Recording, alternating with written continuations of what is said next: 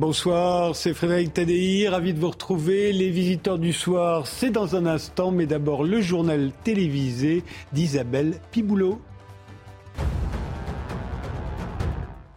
La mobilisation de mardi s'annonce massive et certains routiers sont en grève dès ce soir. Des blocages de plateformes logistiques et de zones industrielles pourraient avoir lieu demain matin dans les Hauts-de-France et en région parisienne, tout comme des opérations escargots aux abords des grandes métropoles.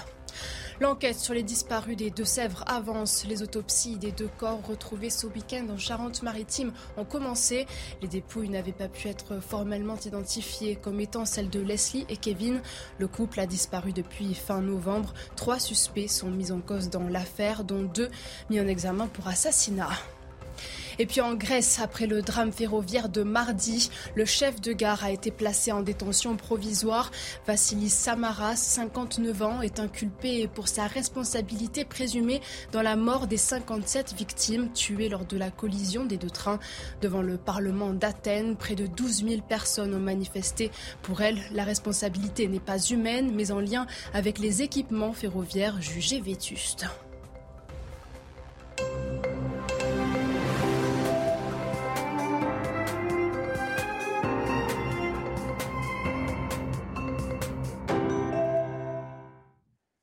Les visiteurs euh, du soir sont ce soir euh, Charlène Biondi qui a écrit Décoder une contre-histoire du numérique. On abordera à partir de 23h euh, le projet de loi interdisant les réseaux sociaux aux moins de 15 ans, sauf autorisation de leurs parents, et ce qui instaurera hein, une majorité numérique comme il y a désormais une majorité sexuelle. On s'intéressera aussi à l'interdiction de TikTok pour des raisons de sécurité sur les téléphones des, des fonctionnaires euh, américains et, ceux de la Commission européenne et du Parlement européen. Euh, on sera rejoint pour tout ça par Anne Cordier, par euh, Fabrice Epelboin et par Tariq Krim.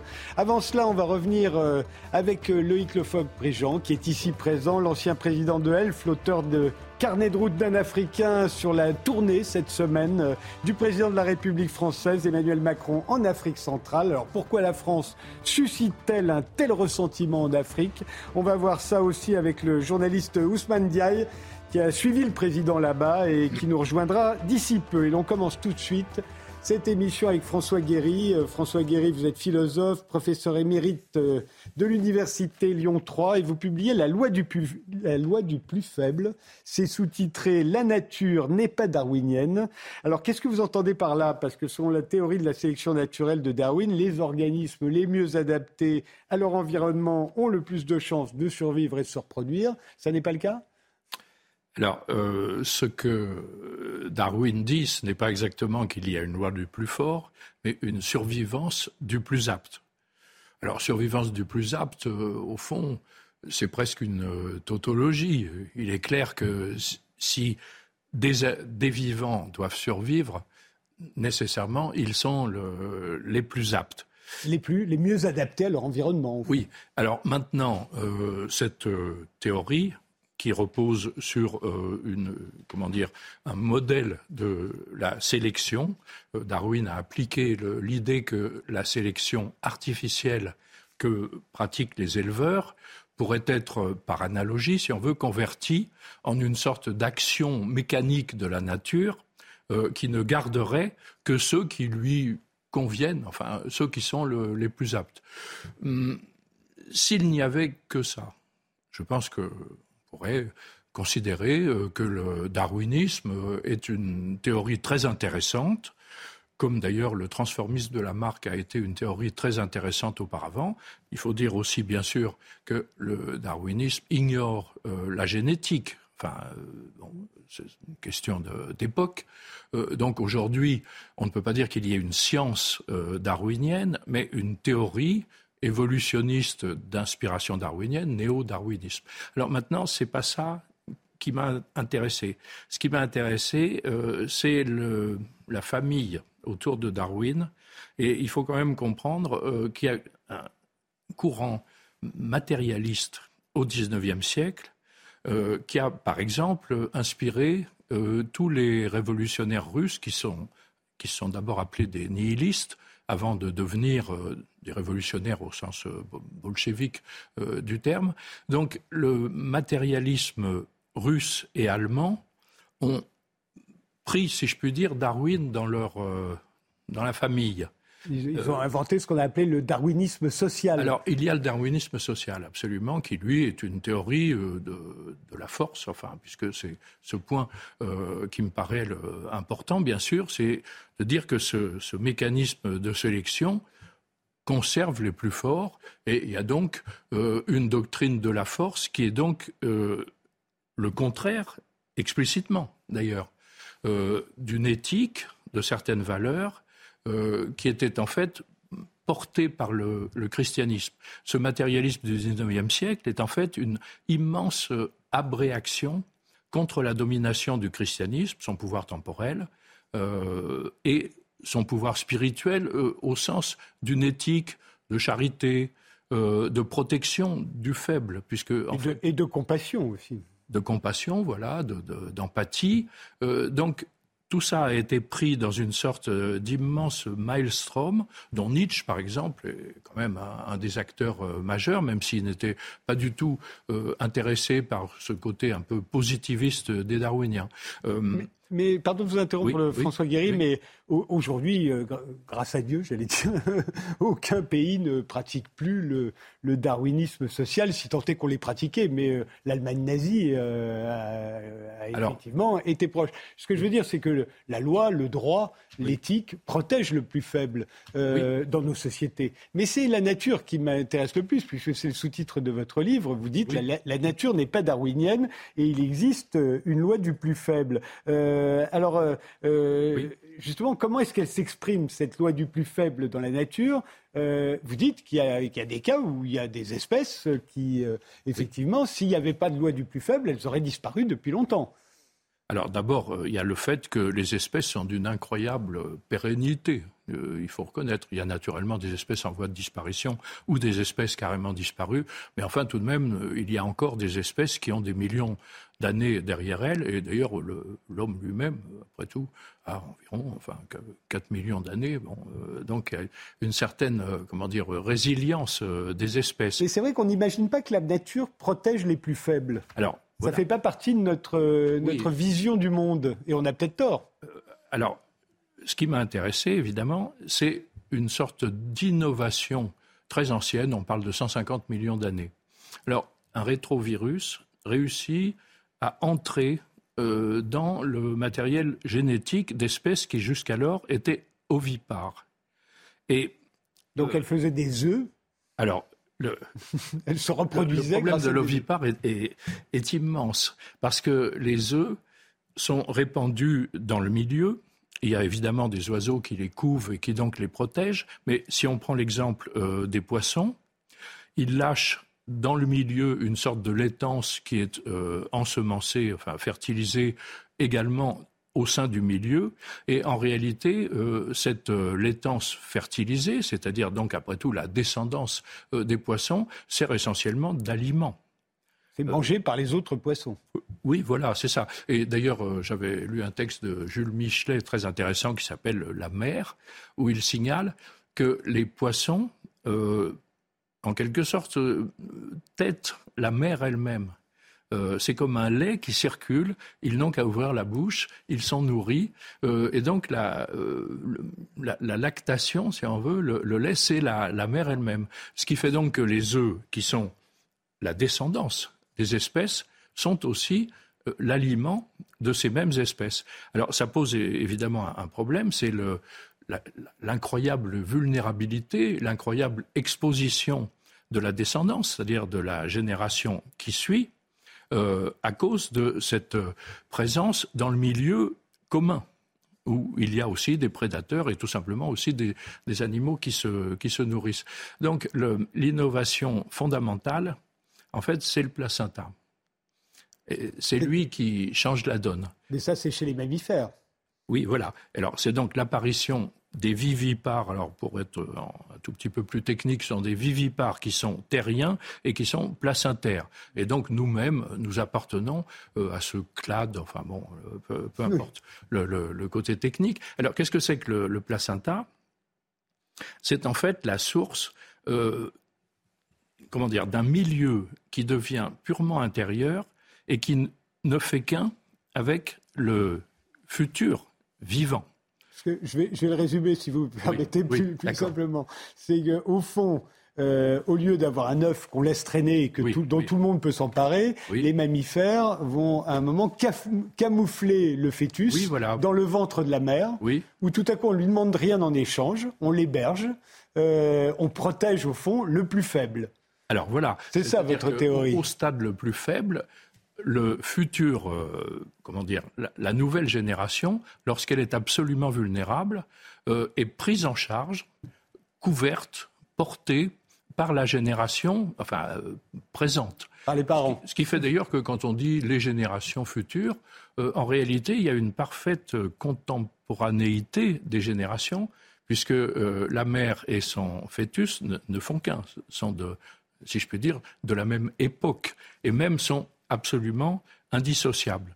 Mais pour, bien vous comprendre, autant dans l'idée qu'il y a une loi du plus faible, que la nature protège les plus faibles, pas tout le temps, mais que ça lui arrive, ce qui va à l'encontre effectivement d'un certain nombre d'idées préconçues. Quand vous citez des exemples d'espèces, comme par exemple les, oiseaux, qui, le, crocodile qui se laisse nettoyer les dents par des oiseaux, là on se dit, tiens oui, la, nature protège les, plus faibles. quand la mouche vient euh, asticoter les bovins et que les bovins n'ont pas les moyens de s'en prendre aux mouches, effectivement, on se dit la, la nature euh, protège les plus faibles. Mais là, en l'occurrence, c'est que vous dites que les parents euh, même s'ils ne sont pour rien, puisque ce n'est pas nous qui avons décidé qu'il y aurait un fœtus et qu'il serait porté par la mère, mais euh, au fond, on, protège notre propre progéniture. Oui, ce, qui est, ce, qui est, très darwinien, justement. C'est de, au fond, on serait tous programmés pour avoir des beaux bébés qui auront des beaux bébés qui auront des beaux bébés. C'est ça la théorie de l'évolution de l'espèce. Euh. Est-ce que ça n'est pas très darwinien que les parents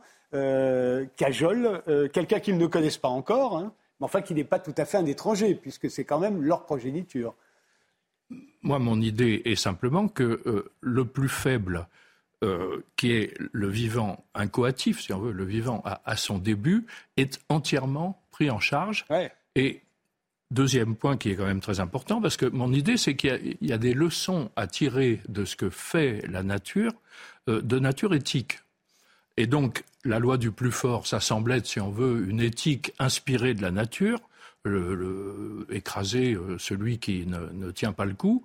En réalité, on s'aperçoit que la nature pratique une, sorte d'éthique, si on veut, qui est de donner la priorité à celui qui ne pourrait pas se défendre par lui-même. Alors que ce soit euh, darwinien non, en un sens, il ne me semble pas que Darwin ait parlé de, cette question. Et de toute façon, il s'agit plutôt, naturellement, de l'exploitation de Darwin euh, dans un sens euh, éthique. Mais vous dites aussi, François Guéry, dans votre livre, que la, sélection sexuelle chez les animaux n'est pas non plus basée euh, sur la force. Ça n'est pas forcément le mâle hmm. le plus fort qui, excusez-moi l'expression, emporte la femelle. Le, point euh, que j'ai essayé de développer, c'est plutôt que euh, l'idée qu'il y aurait une sélection des plus aptes par la nature ne tient pas compte du fait que euh, les, les partenaires sexuels, si je puis dire, ont un élément de choix. Et donc, ce n'est pas la nature qui sélectionne le meilleur, mais en réalité, la femelle sélectionne le mâle, le mâle sélectionne la femelle. Donc, il y a, si on veut, un usage du mot sélection contradictoire chez Darwin, et euh, à tel point d'ailleurs qu'il il est revenu après l'origine des espèces sur cette question en euh, publiant le, enfin, la, descendance de l'homme, c'est-à-dire en fait la généalogie de l'homme, où il prend en compte la sélection sexuelle. Il s'est senti obligé, si on veut, de, compléter. Vous y croyez à la, à la loi du plus faible, euh, Charlène Biondi? C'est pas que j'y crois, c'est que si effectivement on pouvait développer une théorie politique qui, qui prendrait cette idée comme, comme, fondement, et non la loi du plus fort qui a quand même donné euh, tout ce qu'on connaît de, de l'hyper-individualisme, y compris de l'individualisme méthodologique. Que, qui, enfin, c'est toute une éthique de l'existence. Vous parliez d'éthique tout à l'heure, qui est celle de, de, de, la modernité en réalité. Euh, qui repose sur cette croyance, finalement. Parce que vous nous dites que c'est une croyance qui est que le plus fort aurait finalement raison. Et que. je vous arrête. Euh, le, droit, tous les, pays de, bien sûr, de droit protègent les plus faibles. Bien sûr, mais l'économie de marché, y compris. Alors, il y a des lois. Le droit, ça permet d'encadrer effectivement le plus fort. Mais la théorie de l'économie de marché, c'est quand même de dire que celui qui gagne remporte. Le gagnant, c'est le plus fort. Et, dans, dans, et du coup, l'intérêt, euh, l'intérêt de l'individu. Euh, enfin, l'individu a tout intérêt à poursuivre son, son, sa propre volonté, son propre désir, et quitte à, quitte à tout faire et quitte à tout écraser sur son passage pour euh, réussir à, à développer son, son, son, son, plein potentiel, c'est ça. C'est quand même issu de cette, c'est quand même issu de, de, cette même lignée idéologique. Si on pouvait réinventer un modèle sur l'inverse. Loïc Le Floch-Prigent, qui est un industriel. c'est le gagnant prend tout, c'est ça Oui. Ah, c'est clair. Euh, simplement, est-ce que la nature euh, fait la même chose euh, C'est, j'ai écouté notre ami avec intérêt parce que je suis en train de lire le livre sur les, du sur les primates du, du, primatologue mmh. des Pays-Bas là, qui a regardé les chimpanzés, et les bonobos. Mmh. Et, c'est intéressant comme, comme parce qu'effectivement, il développe énormément cette, cette idée que la génétique permet aujourd'hui de savoir qui ont été les mâles qui ont ensemencé les femelles et, que ce n'est pas forcément le plus fort ou le ou le ou l'alpha. Bah, sinon, on sinon, on serait tous, on serait tous très costauds, très grands, très poilus. Donc, euh, donc on n'est pas, on n'est pas winner takes all. Euh, c'est-à-dire que effectivement, il y a, il y a des, il y a des questions à, à se poser. Alors, je dirais pas jusqu'à considérer que je suis spécialiste de votre domaine, pas du tout. Mais disons, dans l'économie et dans l'industrie, euh, euh, il est rare que euh, les faibles soient protégés comme, comme, vous, comme, le souhaitez. Donc c'est pas vraiment, c'est pas vraiment ce que je vis tous les jours. Voilà. Je, me permets de, de préciser quand même qu'à l'époque de Darwin, Marx a écrit qu'en réalité Darwin ne décrivait pas la nature du vivant, le monde vivant, mais qu'il décrivait en fait le libéralisme sauvage, le capitalisme. Euh, c'est une objection que Marx euh, a faite euh, à Darwin oui, oui, à cette époque. Mais au fond, la, morale de votre livre, François Guéry, ça pourrait être que même les forts commencent faibles. Parce qu'au fond, on les protège dans le ventre de leur mère alors qu'on ne sait pas s'ils seront forts. Ils commencent faibles à ce moment-là. on protège une potentialité. Et aussi, euh, il y a une orientation vers un futur, c'est-à-dire aussi, euh, il y a quand même un élément de, négation de soi-même comme centre, si on veut, comme euh, narcissisme, si on veut. chez la mère qui porte son enfant, il y a quelque chose tout de même comme un, effacement de ce qu'elle pourrait être si, elle n'était pas une femme enceinte, et une espèce de, comment dire, de transfert sur celui qu'elle abrite et dont elle veut qu'il devienne à son tour indépendant. Je, suis d'accord que le faible n'est pas maintenu faible et pour sa faiblesse, mais pour une possibilité d'indépendance et de. Euh, on protège l'avenir. Capacité, oui, c'est ça. On protège l'avenir. Donc le, cette, cette, faiblesse, si on veut, est, euh, comment dire, contredite par une option sur l'avenir hmm. de l'espèce on dirait, quand on vous lit, ce sera le dernier mot, on protège l'avenir, mais c'est quand même la force qu'on préfère. Souvent. Y compris dans la nature, hein, je parle. non, je pense que dans cette affaire-là, ce n'est pas la force. Euh, il y a plus euh, un élément de solidarité, de, de maintien d'un lien.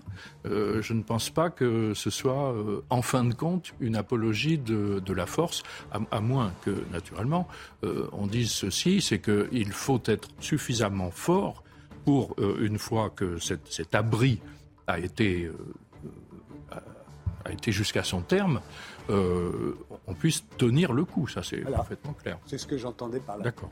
On fait une pause, on se retrouve tout de suite après. La France s'est fait chasser en trois ans euh, de Centrafrique, du Mali et du Burkina Faso, trois pays euh, où euh, notre pays était présent depuis euh, plus d'un siècle. Alors comment expliquer une telle débâcle, un tel ressentiment même euh, dans les populations africaines à l'égard de la France? C'est certainement pour cela que le président de la République, Emmanuel Macron, est parti cette semaine en tournée en Afrique centrale. Et, c'est pour poser la question justement de, de savoir qu'est-ce qui se passe là-bas. Nous, on n'a pas votre expérience à tous les deux de l'Afrique, alors on ne sait pas pourquoi euh, on nous en veut. Euh, Loïc Le Floch-Préjean, vous avez été le président de la SNCF, de Gaz de France, d'Elfa. Vous êtes l'auteur de Carnet de route d'un Africain. Euh, Ousmane Diaye, vous êtes journaliste, vous avez été correspondant au Mali et au Sénégal, vous avez été le responsable Afrique de l'hebdomadaire Courrier International et vous êtes aujourd'hui rédacteur en chef Afrique de la chaîne TV5 Monde. Vous avez suivi le président euh, Macron pendant euh, cette tournée. Votre explication à tous les deux, pourquoi est-ce que la France aujourd'hui est chassée? Il n'y a pas d'autre terme, est souvent remplacé par les Russes, mais ça on en parlera après. Mais d'abord, pourquoi est-ce qu'on ne veut plus de nous? Dire qu'on ne veut plus de nous, ça dépend qui. Hein. Donc de la même façon qu'il y a le gouvernement français, les militaires français, les économistes français, les, les Français, il y a les curés, il y a les bonnes sœurs, etc. Donc euh, les Français, c'est quand même nombreux. De la même façon, euh, il y a des gens euh, avec qui aussi bien au Mali qu'au Burkina Faso qu'en Centrafrique, lesquels les Français euh, ont des, acquaintances qui, historiques qui vont durer très longtemps. Et puis il y a euh, euh, des gouvernements qui, à un moment, commettent des erreurs. Et, je pense que l'erreur fondamentale qui est commise, c'est de considérer qu'à un moment on libère et que l'armée qui libère continue à libérer et, l'armée qui libère devient un armée d'occupation. Je pense que c'est un grand classique et, qu'il faut faire très attention. Alors on a fait les mêmes erreurs partout. C'est-à-dire qu'on on n'a pas encore vécu euh, euh, l'erreur au Tchad qui, qui est pas loin, mais euh, le fait de considérer en, un clin d'œil que quelqu'un qui était là depuis longtemps, qui est des Iris Déby, se fait assassiner et que derrière on avalise immédiatement que le fils prenne sa suite euh, et, que, euh, et que l'armée est, au Tchad est, est incontestablement une erreur. Surtout qu'Idriss Déby était, était, un dictateur particulièrement féroce. Oui, oui. Donc, vous voyez, je, je, pense qu'on n'a on pas tenu compte de l'évolution réelle du, des, des, des, pays, de la jeunesse qui montait, de, du fait qu'on en avait marre globalement des dictateurs soutenus par la France. Donc il y a eu l'armée et puis il y a eu le soutien euh, des gouvernements qui sont là. Et disons qu'une certaine façon, la visite qui vient de, se faire ressoutient des dictateurs d'Afrique centrale, puisque euh, on, a, vu euh, le, président célébrer Ali Bongo et on célébrait Sassou Nguesso, dont la jeunesse ne, veut plus. Et, et, et fustiger qui a été élu de, façon euh, euh, quand même démocratique, entre guillemets, mais euh, quand même relativement, relativement saine, et qui a succédé à, d'autres dictateurs, et la famille Kabila, dont le dernier Kabila. Donc je, pense qu'il y a toujours cette incompréhension de l'existence d'une jeunesse qui demande, qui aspire à quelque chose, et le fait que nous apparaissons comme soit une force militaire, soit une force conservatrice, conduisant à garder des gens qui sont depuis 30 ou 40 ans au pouvoir. Et, ça, c'est effectivement euh, quelque chose que, dont nous souffrons aujourd'hui. Mais les Français, c'est-à-dire la France euh, culturelle, la France, euh, la, continue à attirer la jeunesse en même temps. La France, cette France-là, les Français. Voilà. Il faut faire très attention à ce dont on parle un peu suspense euh, très vite parce que dans 40 secondes il y a le journal, mais je vous redonnerai la parole juste après. Ce qu'il dit, c'est on ne peut pas dire qu'ils ne veulent plus de nous, ils ne veulent plus d'une politique africaine de la France. En fait, ce qui est rejeté, c'est une politique, c'est une contestation politique. C'est pourquoi moi je n'utilise jamais le mot sentiment anti-français, ressentiment anti-français, parce que ce qui est en cours, c'est plus grave que ça. Je pense que dire que c'est un sentiment, c'est le minorer, c'est de ne pas le reconnaître. Or, c'est une contestation même qui, qui, qui est qui s'inscrit dans un récit historique plus long, qui est celui de la, des mauvaises décolonisations, on part sans rester, on fait des économies extraverties, c'est-à-dire la plupart des économies africaines ont gardé le schéma colonial, c'est-à-dire ils, ils sont tournés vers la France. On fait une agriculture pas pour les Sénégalais, mais pour nourrir la France. Et tant qu'on ne sortira pas de ces extraversions, de ces distorsions, de, de ces récits, de ces postulats de la colonialité, l'affrontement est inévitable. Et là, on arrive au bout de la maturation de cette contestation qui dure. En 2003 déjà, en 2003 déjà, Alpha Blondy, une des icônes du continent, chantait Armée française, allez-vous-en. C'est-à-dire la contestation. dégage même. C'était armée française, allez-vous-en. et, et, tous les jeunes à Abidjan, partout, chantaient ça. Donc il y a une génération d'Africains qui arrive à maturation, dont la conscience politique s'est construite dans une forme de contestation et d'opposition de la colonialité française qui s'exprime par des choses précises. Tous ces jeunes-là, ça, on l'a un peu oublié ici en France, les lois sur les bienfaits de la colonisation sous Chirac, le discours de Dakar, l'intervention militaire en Côte d'Ivoire sur une question de politique interne. C'est-à-dire, euh, il y a une élection entre deux candidats du pays, l'un dit il faut recompter. Alors, il, Laurent Gbagbo et, et, Alassane Ouattara. Alassane Ouattara, il se trouve qu'Alassane Ouattara était un ami de Nicolas Sarkozy, et comme par hasard, les troupes françaises sont entrées au palais, ont délogé Gbagbo et ont mis l'ami de Ouattara contre l'avis des Africains. Je vous interromps, pardonnez-moi, c'est le journal euh, d'Isabelle Piboulot. On reprend juste après. Avec la grève de mardi, le trafic s'annonce très perturbé à la SNCF. Un train sur cinq en moyenne pour les TGV Inouï, également pour les TER, un train sur quatre pour les Ouigo. Du côté des métros de la RATP, seules les lignes 1 et 14 rouleront normalement. Pour les autres, la plupart ne fonctionneront qu'aux heures de pointe. La circulation sera également perturbée sur les réseaux des bus et tramways. Pierre Palmade, transféré dans un troisième hôpital cet après-midi, l'humoriste a quitté le Kremlin Bicêtre où il était hospitalisé en détention provisoire pour rejoindre l'hôpital de Marie-Lannelongue au Plessis-Robinson. L'établissement est spécialisé dans la chirurgie du thorax, des vaisseaux et du cœur.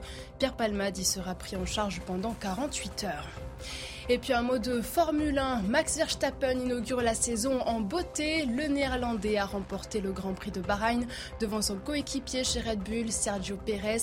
Fernando Alonso complète le podium pour sa première course avec Aston Martin.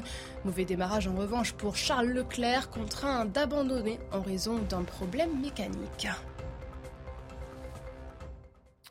On va, si vous voulez bien, reprendre cette conversation, mais avec des images euh, qui datent un peu maintenant. C'était en 1958. Euh, le général de Gaulle euh, se rendait à Brazzaville. Et, voilà ce que ça donnait à l'époque. Alors, je ne suis pas sûr que tout était totalement spontané. Néanmoins, évidemment, pour les Français, pendant longtemps, c'était cette image-là qu'ils avaient de l'Afrique et, et de la France en Afrique.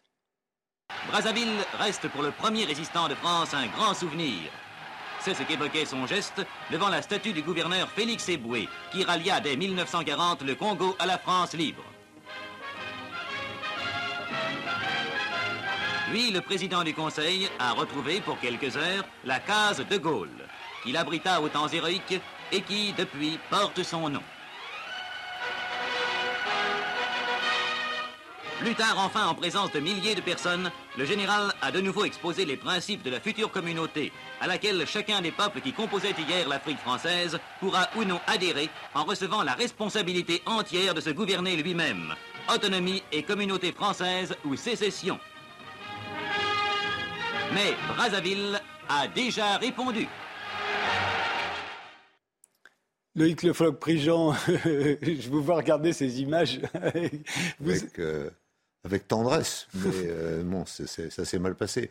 Non, je pense qu'il y, y, a deux, y a deux choses qui, qui sont Donc, ce que, ce vient dire Ousmane, c'est vrai, c'est euh, la jeunesse en aspire à une autre politique. Cette autre politique n'est plus la politique qui, dont ils ont envie, peut être représentée par des Français, mais pas par la politique française. Hein. Donc je crois qu'il faut faire très attention. Mais vous, vous, insistez sur, vous insistiez tout à l'heure sur la présence militaire. Oui. Et, c'est vrai qu'une partie de la présence française, euh, celle peut-être la plus visible, elle est militaire. Oui, mais il y a, toujours des... des... soit la présidence, la, la, la, la France fait ce que l'État dans lequel il est lui dit, soit il fait ce que la France veut.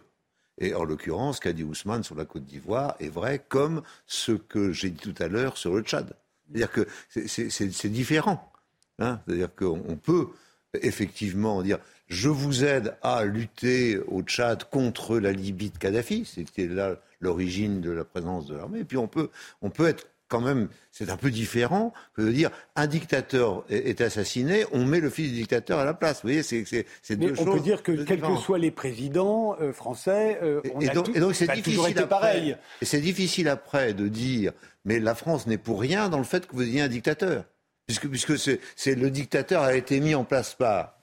C'est que c'est compliqué. Donc c'est, là où la présence militaire et politique est, la même. Alors à côté de ça, il y a une présence française qui, est, généreuse et qui est illustrée par, euh, j'ai dit tout à l'heure, les curés, les bonnes sœurs, les écoles, l'éducation, la culture, etc., qui est attractive pour l'ensemble de la, de, la jeunesse euh, euh, africaine, qui a envie d'aller là-bas, et pas seulement la jeunesse africaine des pays francophones, également des, autres pays, de l'Angola. De, euh, donc je crois qu'il faut bien regarder ce qui s'est passé. Et sur le plan économique, alors ça a été désastreux. Pourquoi? Parce que alors que nous avions mis les infrastructures coloniales et qu'on avait la possibilité de regarder comment se pouvait se faire la première transformation des minéraux et de l'ensemble des richesses de l'Afrique, la deuxième transformation, la troisième transformation, pour reprendre ce que disait Ousmane, pour les besoins de l'Afrique, ce qui a été fait, c'est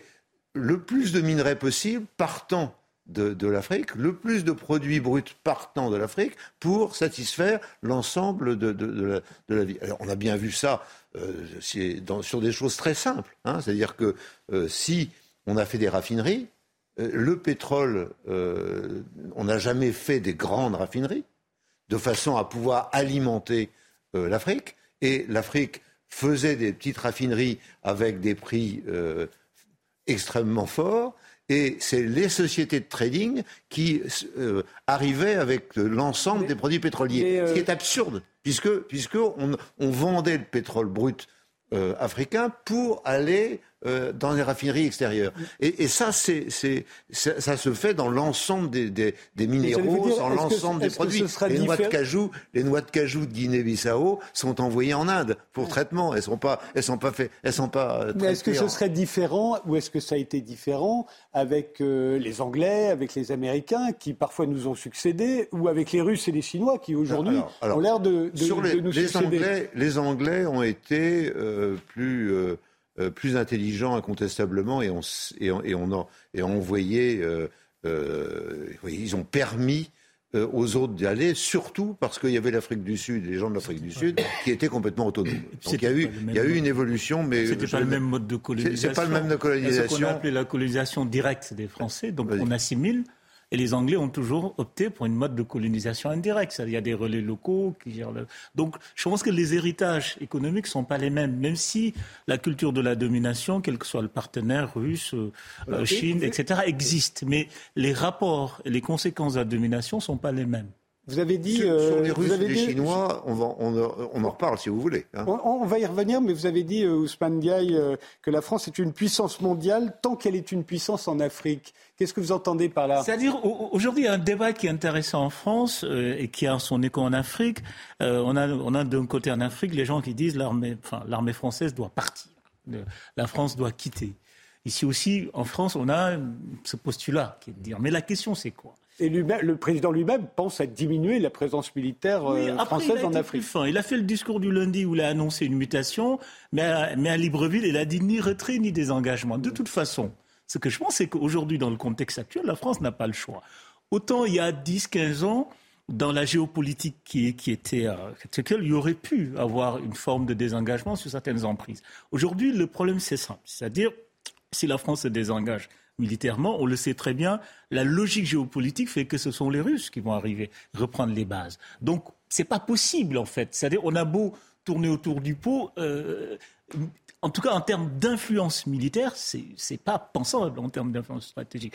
Et que la France, c'est-à-dire aujourd'hui, la France est une puissance au Conseil de sécurité parce que les États-Unis, euh, une bonne partie des membres du Conseil de sécurité sous-traitent les questions africaines à la France. C'est-à-dire le dossier du Mali, est géré essentiellement par la France.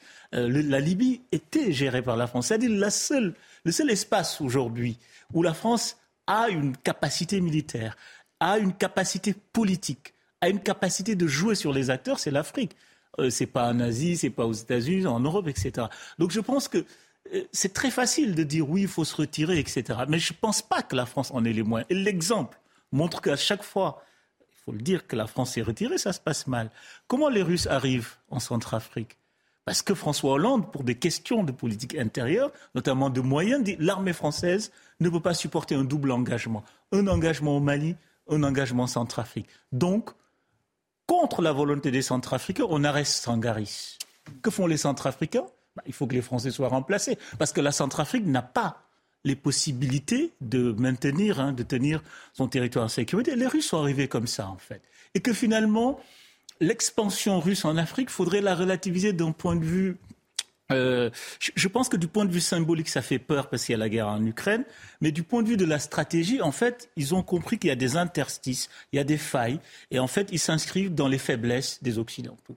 Il n'y a pas, c'est pas une politique comme la Turquie ou comme la Chine où ils arrivent avec de l'investissement. Par exemple, vous prenez la Turquie, on en parle moins, alors que la Turquie, euh, vous allez à Dakar, l'aéroport est construit par les Turcs, le directeur est en turc. Vous allez au Niger, même chose les Russes n'investissent pas en fait. C'est-à-dire, ils s'instrumentalisent la question du symbole militaire, parce que c'est un symbole quand même fort, pour euh, se donner une certaine importance dans la politique africaine. Parce que aussi, quoi qu'on puisse dire, à l'issue de la guerre froide, ce qui est intéressant aussi, on a une, on a une réécriture de l'histoire. C'est-à-dire cette guerre-là en Afrique, entre la Russie et, euh, et, les Occidentaux, on a assisté à la même guerre. Et ce qui est intéressant, c'est que les mêmes acteurs, par exemple, vous prenez un pays comme le Mali, de 68 à 94, ils optent pour le bloc soviétique. Les, élites actuelles du Mali ont été formées à Kiev, à Moscou. L'actuel Premier ministre a eu un doctorat à l'université de Kiev. Donc, il y a eu un mouvement démocratique qui a renversé le dictateur Moussa Traoré, qui était pro-russe. Et la démocratie est arrivée avec le soutien de la France, des Occidentaux. Mais qu'est-ce qui se passe? Il y a une telle désillusion du projet démocratique que les Occidentaux proposent qu'aujourd'hui, au Mali, il y a une aspiration militaire.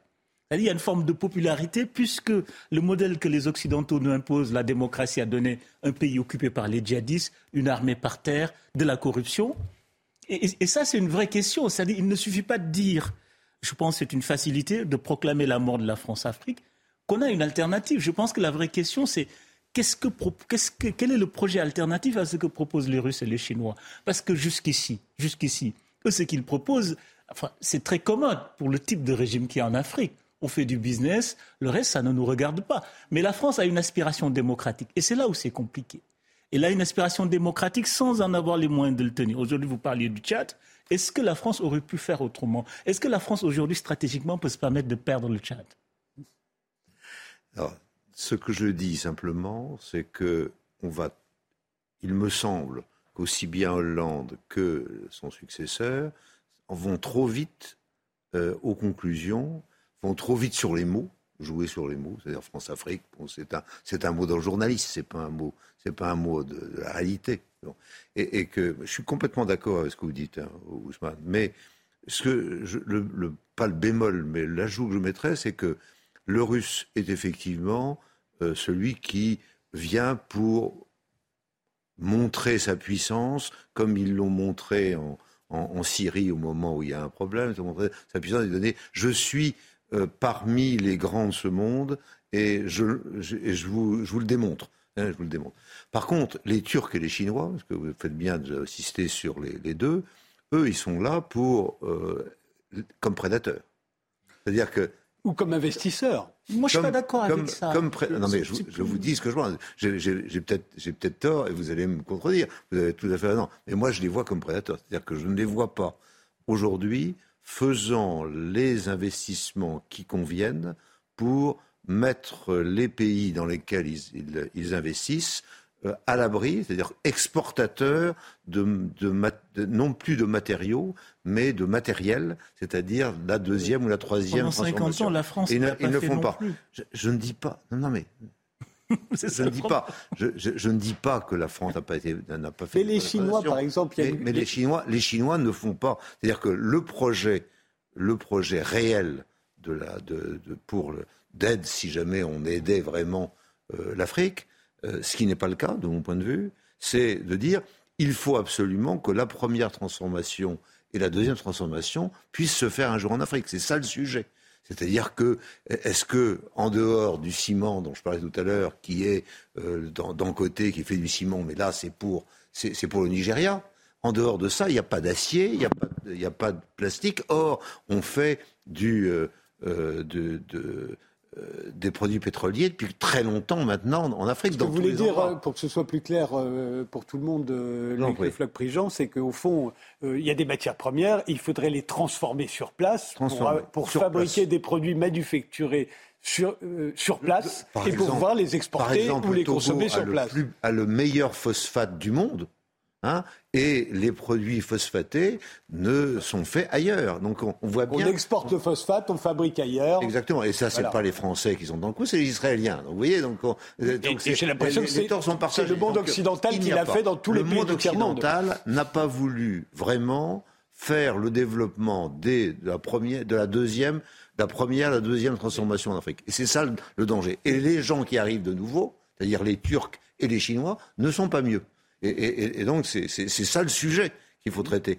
Et je pense que si jamais on traitait ce sujet euh, de façon frontale avec euh, les moyens culturels, éducation, etc., tout ce que j'ai dit sur la France, si jamais on, disait ça, à ce moment-là, on aurait une valeur ajoutée qui pourrait nous faire euh, revenir. Mais Ousmane a raison, nous ne pouvons pas ignorer que euh, notre position de puissance ne nous permet pas de, euh, on peut aller nous engager complètement. Euh, vous me direz si je me trompe, mais l'Allemagne est devenue le premier pays européen exportateur en Afrique.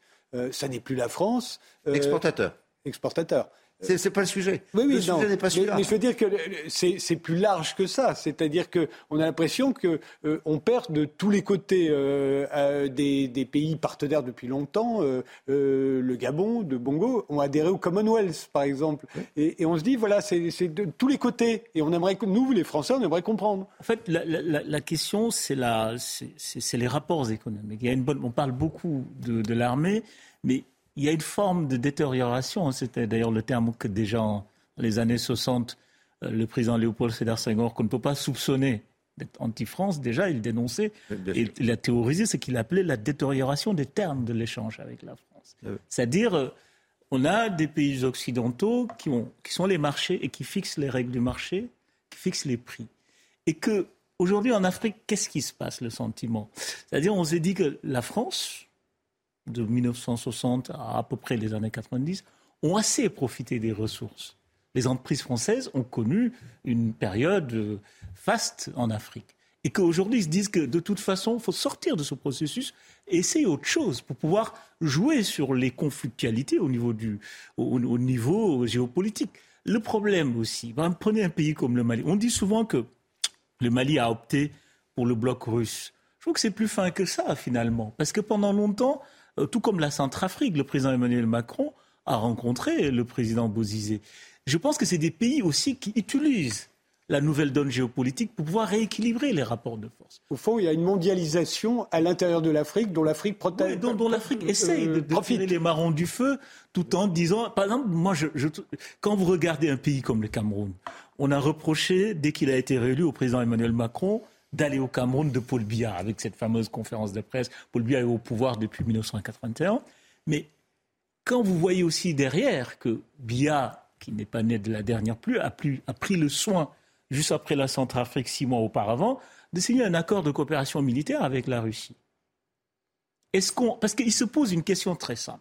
Est-ce, qu'on, est-ce que la France se désengage, donc laisse un peu euh, la place aux Russes, un pays stratégique comme le Cameroun ou comme le Gabon, vous le disiez, qui a choisi. Par exemple, quand le Gabon choisit le Commonwealth, ça procède de ce même type de raisonnement. Parce qu'est-ce qui se passe au Gabon?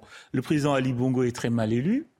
Le président François Hollande, à l'époque, décide de ne pas y aller. Ça faisait 13 ans qu'un président français n'y est pas allé parce que c'est une forme de contestation du point de vue démocratique. Aujourd'hui, finalement, enfin, au bout de 13 ans, on revient à la réelle politique, en fait. Mmh. Il est obligé d'aller au Gabon parce qu'il faut aller au Gabon, alors que les conditions n'ont pas changé. Ça a été posé la question euh, à Kin. Il va à RDC, alors que Jean-Yves Le Drian avait publiquement contesté la légitimité de l'élection du président Félix Tshisekedi. Il est revenu dessus. Il a eu une passe d'armes avec le président Félix Tshisekedi, qui lui a clairement dit que ce n'est pas des façons de faire, ce n'est pas des façons de parler, c'est une forme de paternalisme. Il faut régler une question, c'est-à-dire c'est la tentation de dire on apporte un projet démocratique, etc., on fait du business. Et l'avantage des autres, c'est qu'ils ont réglé le problème. La Turquie, la Chine, peu importe qui est au pouvoir. Ça, je trouve que c'est plus compliqué pour la France, parce qu'il y a une aspiration démocratique et c'est adossé aussi à des alors, valeurs. Mais alors, il y a un problème, Bosman, que, que vous sous-estimez dans votre propos, vous sous-estimez forcément euh, tout le temps, disant que les dirigeants qui sont là ont envie de rester au pouvoir et que plutôt que de regarder l'intérêt de le pays, regardent leur intérêt propre. Et, et que ça, c'est extrêmement difficile de le Et donc, et donc, et donc la, position de la France est d'autant plus compliquée que, n'ayant pas réussi le, sursaut démocratique qui aurait permis d'avoir euh, une, discussion sur les bases que vous indiquez, on se retrouve toujours avec les mêmes, puisque euh, les, ce que j'appelle euh, dans mon langage, les familles régnantes sont là et, ne veulent pas être, dépossédées. Donc elles essaient de trouver non pas le moyen de développer leur population et leur pays, mais elles, elles, essaient de voir comment elles gardent le pouvoir. c'est un vrai sujet. Je suis d'accord un vrai ça, sujet. Mais, un vrai mais, sujet. mais, il faut quand même qu'on qu remonte plus loin, c'est-à-dire euh, ils sont, ils tiennent leur pays, ils installent des dynasties, et souvent ça s'est fait au départ avec le soutien et l'assentiment militaire de la France. C'est ce que j'ai C'est-à-dire ils ont pu placer leur pays sous joug parce qu'il y avait l'armée française qui les protégeait. C'est ce que j'ai dit. Qui intervenait militairement. Pas seulement l'armée d'ailleurs. Vous... Et en plus, on parle beaucoup comme si c'était un temps ancien ces interventions pour sauver des dictateurs. Mais moi je rappelle, c'est il y a des choses plus récentes quand même. En 2008, Idriss Déby, les rebelles sont aux portes du palais, le régime va tomber. Qui intervient pour le sauver? L'armée française. Et donc, en fait, il y a quelque chose qui est intenable. On ne peut pas être sur un discours sur la démocratie, sur les valeurs pour, pour un tel pays, et pour un pays non. Nous sommes d'accord. Voilà. Donc ça, oui. ça c'est une contradiction que les Africains ne supportent plus, au fait. C'est-à-dire qu'ils se disent que finalement, il y a une forme de, quoi qu'on puisse dire, il y a une forme de clarté, en tout cas de, dans, le, dans le positionnement des Russes ou des Chinois qui disent, nous, notre doctrine, c'est pas d'ingérence politique. Les questions de politique intérieure, vous les réglez. Qui que soit le président, on fera du business. Or, la France n'est pas sur cette La France dit, ah non, non, non, on ne peut pas traiter avec certains pays, mais et en plus, ça, c'est une constante. Hollande, Sarkozy, c'est une constante. Il ne faut jamais oublier quand même que Nicolas Sarkozy a reçu Kadhafi une tente à l'Élysée.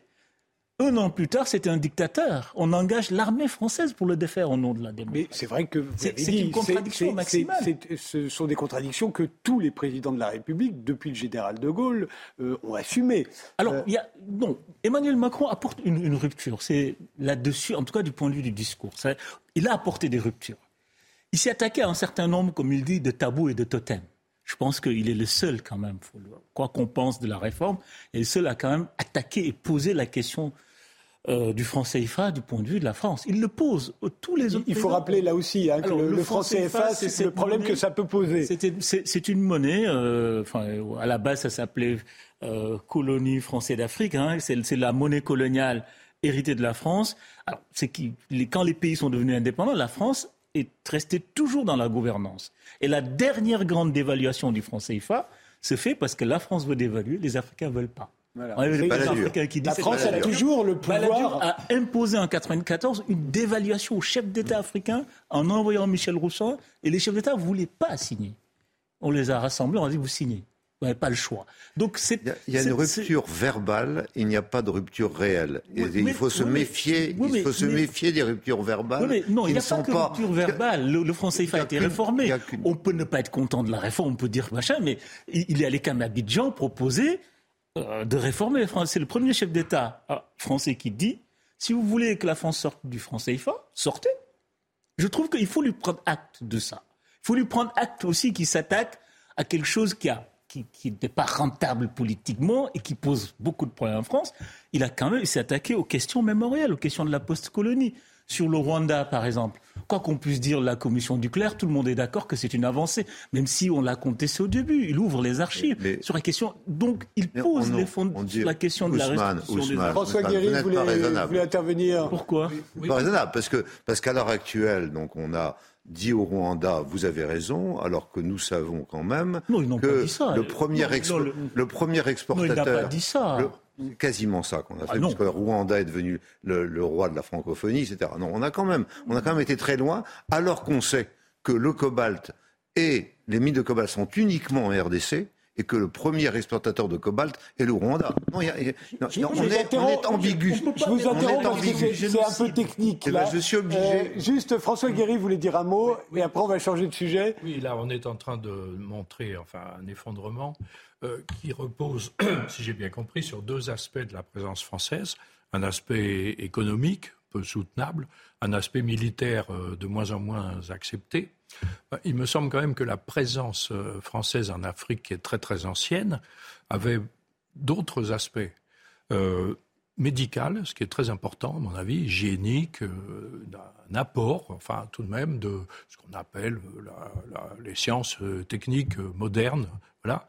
il y avait une présence religieuse qui évidemment aujourd'hui est particulièrement contestée. Et puis, ce qui me semble le plus indéracinable, malgré tout, c'est la langue, la, famille du français euh, qui est présente, aussi bien d'ailleurs euh, depuis les jésuites, euh, il y a du français en Chine un petit peu, enfin en Afrique beaucoup plus, incroyablement plus. Et on s'aperçoit par exemple que l'Algérie, qui est décolonisatrice, si je puis dire, après coup, essaye de déraciner le français en disant que la langue étrangère première, c'est l'anglais mais il n'empêche que quand on parle avec des Algériens, on parle en français. Je suis allé au Maroc, j'ai parlé français. Euh, ça parle français. Par ailleurs, il y a une présence de la France qui est euh, politique, intellectuelle, euh, idéologique. C'est la présence de la laïcité à la française, de la République française des origines, donc quelque chose qui ne se trouve nulle part dans le monde. Euh, ailleurs. Et c'est ça notre point fort, et c'est, ça reste notre point fort aujourd'hui, et il faut le développer. Et je pense que l'important pour moi, c'est de, de mettre le, discours euh, avec les faits, et, que nous avons euh, fait exactement l'inverse dans, le passé. C'est-à-dire que mm-hmm. la, réélection, enfin le, le, fait de dire vous devez avoir deux mandats et deux mandats seulement, puis ensuite le président dit eh bien j'aurais envie de faire un troisième mandat et dire ben oui vous faites ce que vous voulez. C'est le fait de continuer à avoir un discours différent des faits euh, nous conduit à la situation actuelle. Mais, la question que je vous pose, pourquoi la, France doit valider une élection en Afrique? Elle, Aucunement. Mais si jamais, mais si jamais on lui pose la question, elle, dit c'est pas mon job, c'est pas mon job. Oui, mais c'est pas, c'est pas, son job. Je vous arrête, je, vous arrête, je vous remercie tous les, je vous remercie tous les deux. On va maintenant s'intéresser euh, au numérique et notamment à la majorité numérique. Il y a un projet de loi qui a été accepté. Euh, on va s'intéresser également à TikTok, euh, mais je voulais poser la, question à, Charlène Biondi. Vous venez de publier Décoder, une contre-histoire du numérique. Vous vous dites que le numérique, en fait, il ne faut pas regarder ça seulement comme une révolution technologique, c'est quelque chose qui change tout, qui change notre façon de vivre, de nous comporter, de travailler, de réfléchir, même de tomber amoureux, en fait. Tout à fait, vous avez résumé parfaitement ma pensée. Euh, c'est difficile d'ajouter quelque chose à. Ce serait pour dire, parce qu'en fait, on va discuter l'idée de la majorité numérique, l'idée d'instaurer une interdiction aux moins de 15 ans euh, d'aller sur les réseaux sociaux, par exemple, sans l'accord de leurs parents, par exemple, c'est une révolution contre la révolution.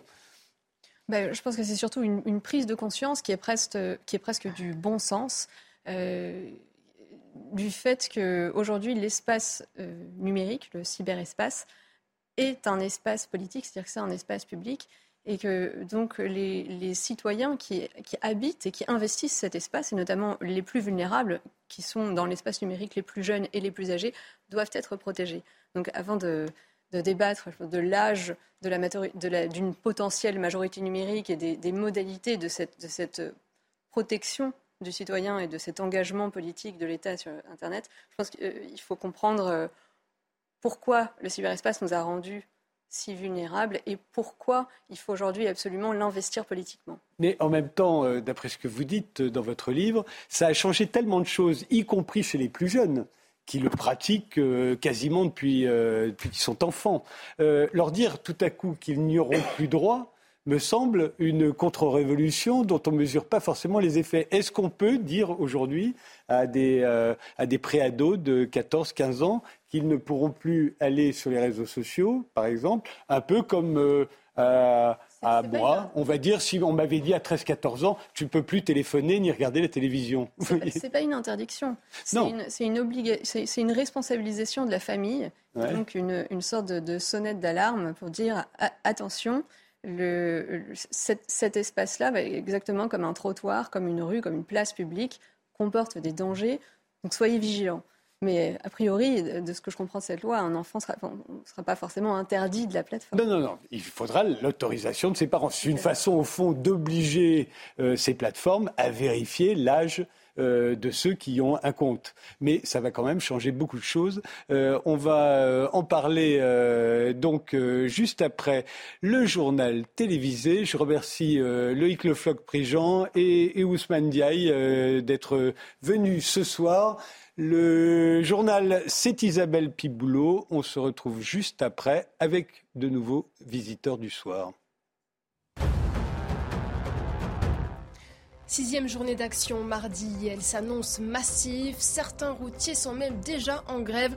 Des blocages de plateformes logistiques et de zones industrielles pourraient avoir lieu demain matin dans les Hauts-de-France et en région parisienne, tout comme des opérations escargots aux abords des grandes métropoles. Deux jours avant la nouvelle mobilisation contre le projet de réforme des retraites, le Sénat planche sur l'index senior.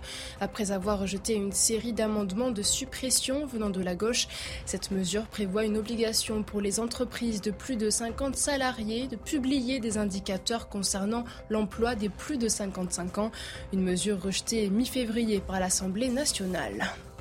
Et puis à l'est de l'Ukraine, la bataille pour le Donbass est douloureuse et difficile. Ce sont les mots de Volodymyr Zelensky.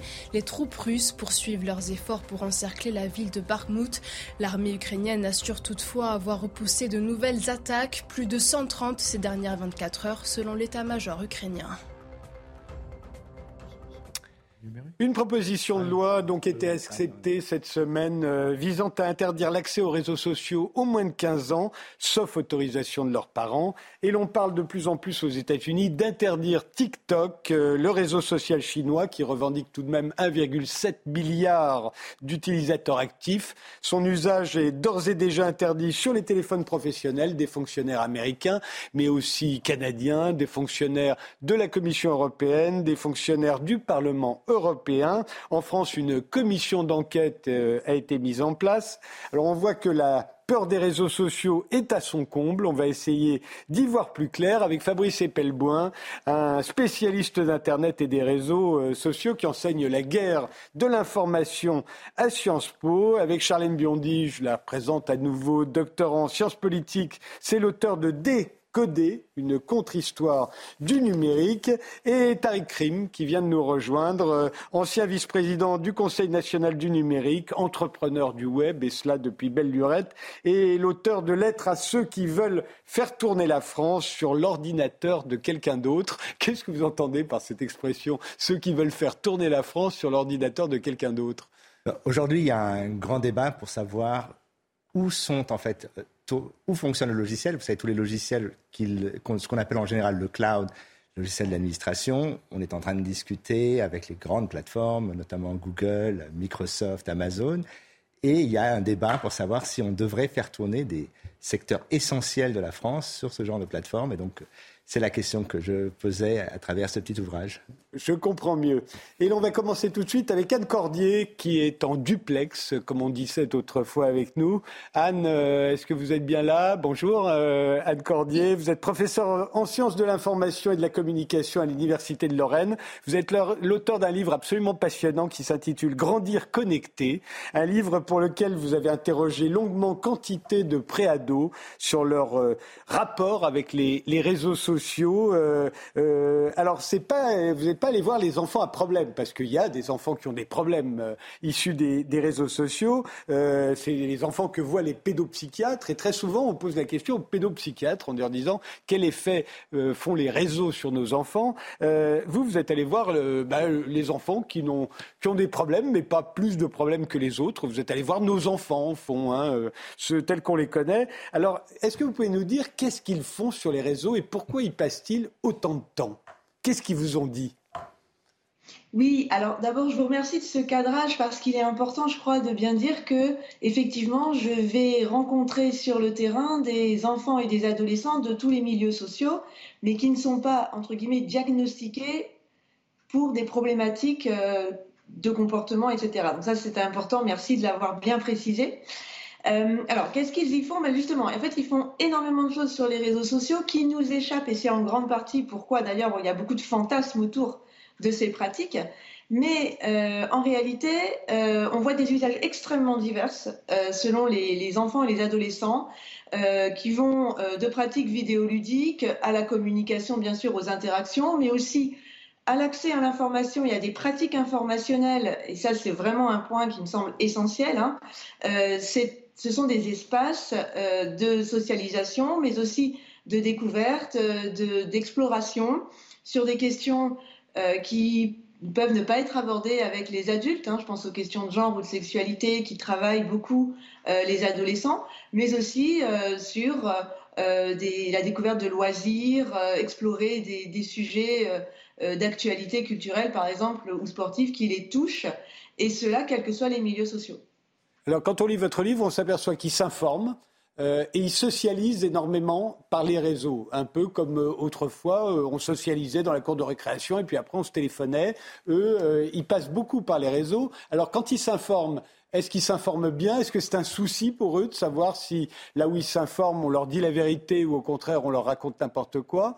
Euh, bah, C'est d'abord cette question-là que je vais aborder parce que c'est quelque chose qui inquiète beaucoup les parents. Ça, on a l'impression que les enfants échappant à notre influence, euh, à l'influence des parents, ils peuvent tout à coup euh, croire n'importe quoi.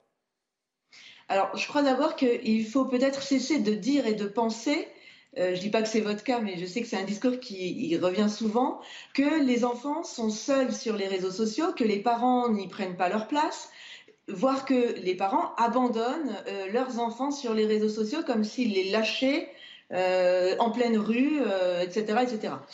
en réalité, les enfants parlent de beaucoup de, de, pratiques partagées avec les parents et d'échanges avec les parents. Le parent est loin d'être quelqu'un qui est étranger à ce monde.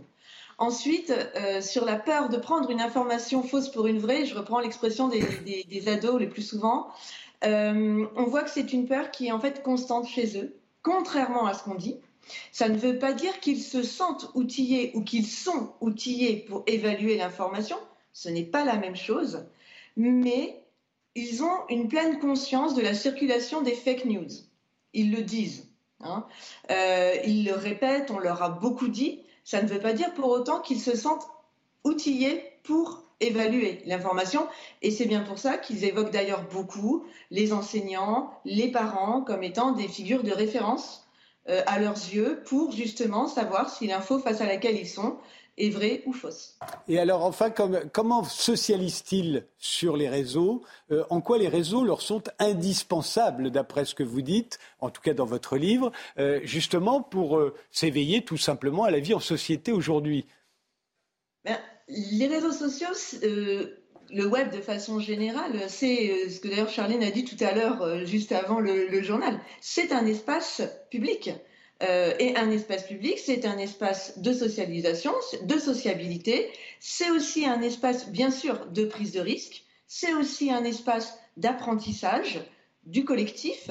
Et donc, de fait, euh, le web est un espace social où se rejouent finalement plein d'enjeux de société, mais parce que le web n'est pas un monde à part. Le web est un espace de. Alors, il y en a d'autres qui vont parler bien mieux que moi après, mais c'est un espace politique, c'est un espace de stratégie, c'est un espace où se jouent aussi des enjeux en termes d'égalité et d'inégalité sociale. On retrouve, euh, par exemple, hein, des modes de socialisation qui sont genrés, aussi sur le web.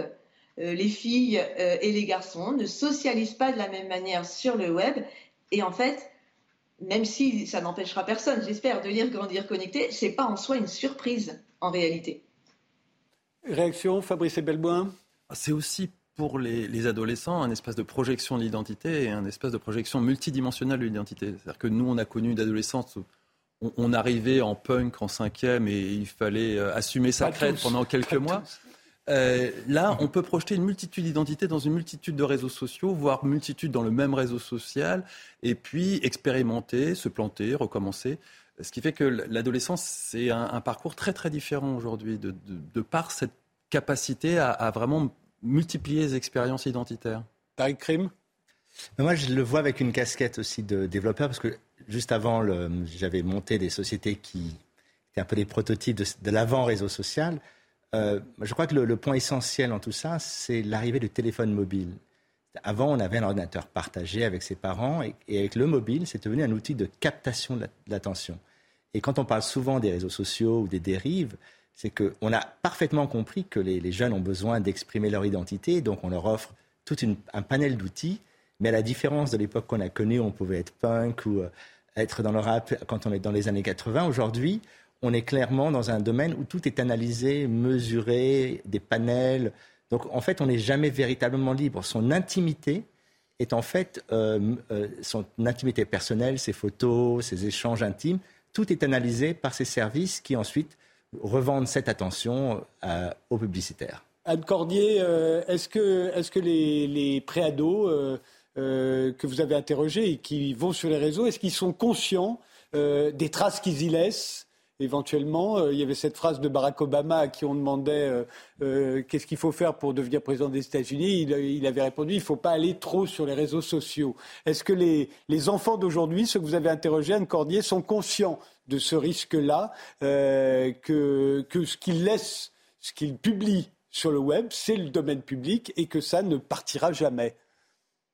Alors, c'est une question qui est en fait très difficile parce qu'on peut difficilement généraliser, ne serait-ce que parce qu'en termes d'âge, la projection dans le temps, elle est évidemment pas la même. Euh, vous avez des, enfants de 12 ans qui vous disent quand j'étais petit, en, parlant d'eux, euh, quand ils avaient 8 ans. Hein. donc, euh, c'est toujours un peu particulier de parler d'âge avec des enfants et des adolescents. Il n'empêche que là encore, il y, a vraiment une espèce de euh, de, conscience qui est liée en fait aussi à un ensemble de discours qui quand même circulent. Il y a aussi, je rappelle quand même, hein, euh, notamment dans l'école, des prises en charge euh, de ces questions. On parle des données personnelles, on en parle de plus en plus. Par exemple, cette année, j'enquête dans une classe de CE1, donc ils sont vraiment petits, et dans cette dans cette classe, beaucoup d'élèves connaissent et utilisent Snapchat, par exemple, ou TikTok, en parlent et expliquent en fait que ils ne publient pas les photos directement, mais ils prennent les photos, ils regardent les grands frères et les grandes sœurs euh, utiliser le réseau social et en fait, euh, ils se projettent pardon, vers euh, l'adolescent qu'ils seront. Donc, ou pas du coup maintenant, mais en tout cas, ils se projettent vers une socialisation adolescente qui est, du coup plus lointaine pour eux, mais en commençant finalement à expérimenter un peu les codes euh, mais tout en me disant attention, je cache mon visage, je ne publie pas, je laisse en brouillon parce que euh, voilà, c'est important que ça ne soit pas vu, etc. Donc c'est assez intéressant de voir quand même ces discours. Enfin, moi, ça fait longtemps maintenant que je travaille sur ce sujet-là, et en fait, je vois vraiment une évolution. C'est-à-dire que vraiment, entre euh, les, les, adolescents qu'on interrogeait sur Facebook parce qu'il fut un temps où on parlait de Facebook hein, comme étant le réseau social dont on avait peur pour nos enfants. Maintenant, c'est TikTok. Hein. Après, avant, il y a eu Instagram. Enfin voilà. Et, quand on parlait de Facebook, les ados euh, évoquaient beaucoup moins en réalité cette question-là, la question de la gestion des, données personnelles ou de, du risque pris entre guillemets hein, sur euh, bah, ma photo qui est là et dont on peut faire ce que l'on veut. Ils l'évoquaient beaucoup moins. Aujourd'hui, je trouve ça très prégnant dans les discours euh, des, adolescents et même des plus jeunes enfants. Charlène Biondi euh, Je suis tout à fait d'accord avec ce que avec ce qu'Anne Cordier vient de vient, vient d'expliquer. Et d'ailleurs, même à l'époque de Facebook, il y avait une enquête par une sociologue américaine qui s'appelle Dana Boyd euh, qui s'appelait It's Complicated. C'était un des statuts qu'on pouvait mettre sur Facebook au sujet de sa vie sentimentale. C'est compliqué. Euh, et qui était... On pouvait dire en couple, célibataire ou c'est compliqué. Voilà, ou c'est compliqué. Et euh, apparemment, c'était un statut qui était assez privilégié chez les adolescents qui justement se cherchaient. Et contre, je ne sais pas exactement le quand date ce livre, mais ça, devait être, ça doit être tout début des années 2010. Et, et contre beaucoup d'idées reçues à l'époque, elle avait montré que déjà à ce moment-là, il y avait une sorte de de, présence de l'adolescent face au réseau social et face à la technologie qui permettait, qui faisait que les ados n'étaient pas simplement des, instruments d'une forme de surveillance, mais que dans ce jeu de visibilité où on se montre, on est vu et puis on se regarde soi-même, on regarde sa, personne numérique évoluer pour, pour, pour se former, pour comprendre qui on est, pour devenir soi-même un sujet. Les ados avaient développé une forme d'autonomie, de, de, capacité agentielle pour se construire. Et donc que alors qu'on parlait dans d'énormément de, théories de surveillance qui étaient, euh, anti-individualistes, euh, potentiellement catastrophiques pour le, sujet et la démocratie, elle, d'un point de vue sociologique, était venue montrer que justement chez les jeunes, là où on attendait le moins, il y avait une, euh, presque une, forme de, révolte contre tout ça et de capacité agentielle pour reprendre la main sur ce nouveau mode d'être et d'être au monde. Alors ce nouveau mode d'être, vous avez attiré mon attention, Fabrice Epelboin, sur de nouveaux filtres qui apparaissent, et notamment sur TikTok. Euh, on va regarder ce que ça donne. Hein. Euh, je propose le témoignage d'une photographe euh, qui explique, et vous allez comprendre par la même occasion, à quoi servent ces filtres-là. Je suis photographe. Vous voyez, j'ai un studio pour mon travail. J'ai envie de vous dire que ce filtre TikTok, c'est vraiment n'importe quoi. Les gens l'utilisent tellement qu'ils pensent ressembler à ça. Ce filtre bousille tellement nos cerveaux que les gens pensent vraiment ressembler à ça. Ça paraît si réel. Tellement vrai qu'après, lorsque je prends quelqu'un en photo et que je montre le résultat, et que finalement il ressemble à ça, ils sont dévastés. Le nombre de fois où j'entends des femmes magnifiques dire à quel point elles sont laides, qu'elles ont des rides, qu'elles ont l'air vieilles, elles utilisent toutes ces filtres comme référence.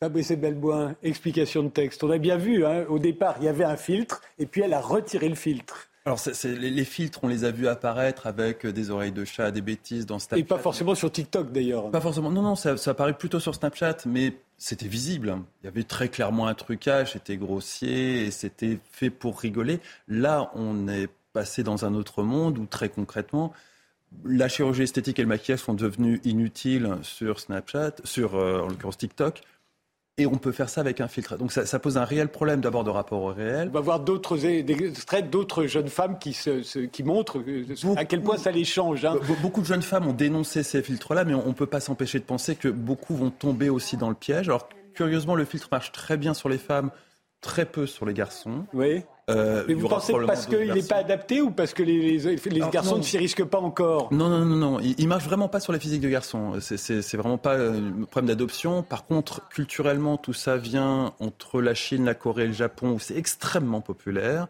Et, et c'est extrêmement populaire auprès des jeunes filles japonaises, chinoises et coréennes. Donc très concrètement, le filtre a été optimisé pour un public initial et il débarque en Occident où effectivement il y a une espèce de cultural gap gigantesque qui fait que la réaction, pour l'instant, est plutôt négative. En tout cas, c'est ce qu'on en voit et c'est ce qui émerge.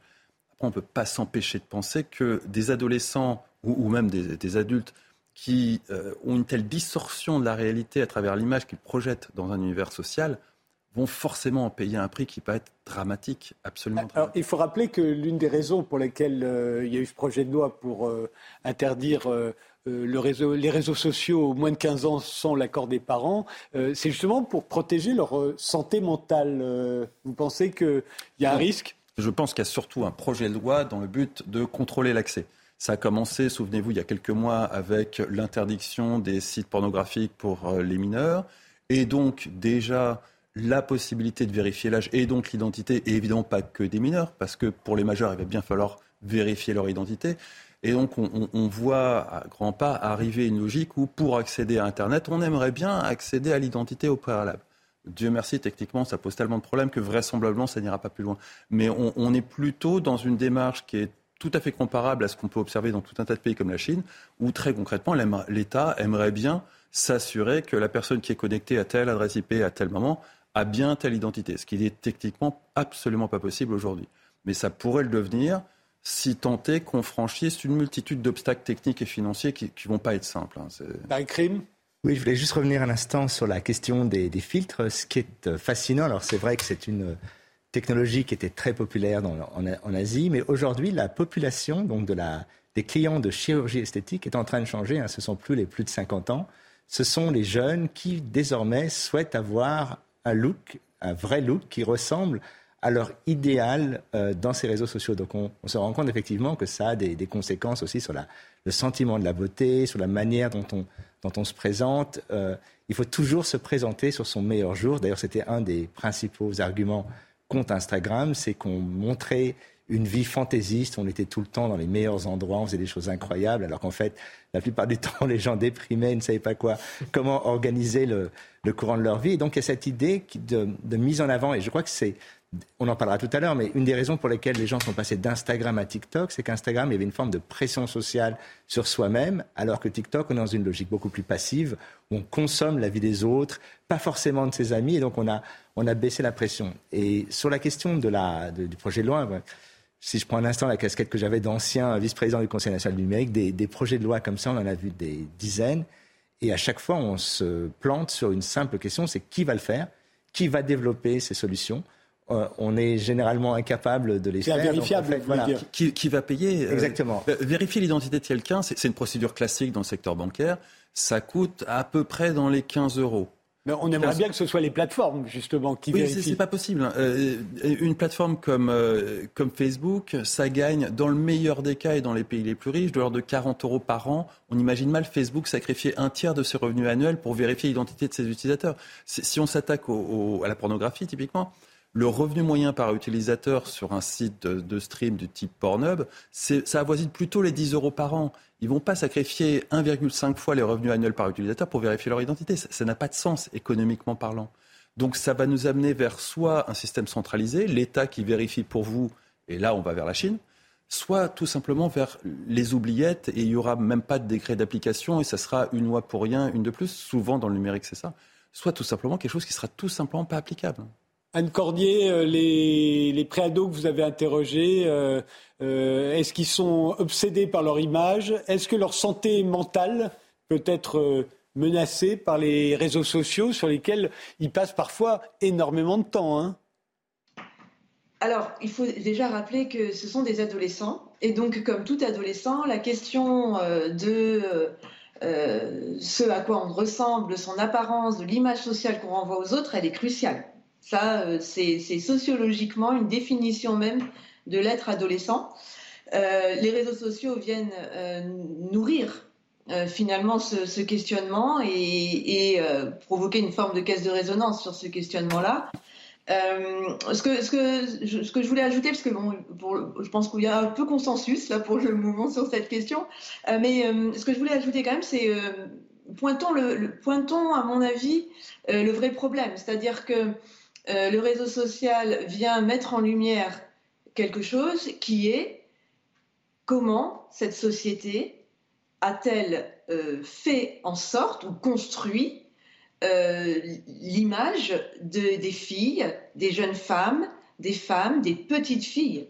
Comment se fait-il que des toutes petites filles, dès le plus jeune âge, se posent la question de leur apparence, de devoir être parfaite, de, parce que sinon elles n'adhéreraient pas au filtre, clairement. Hein.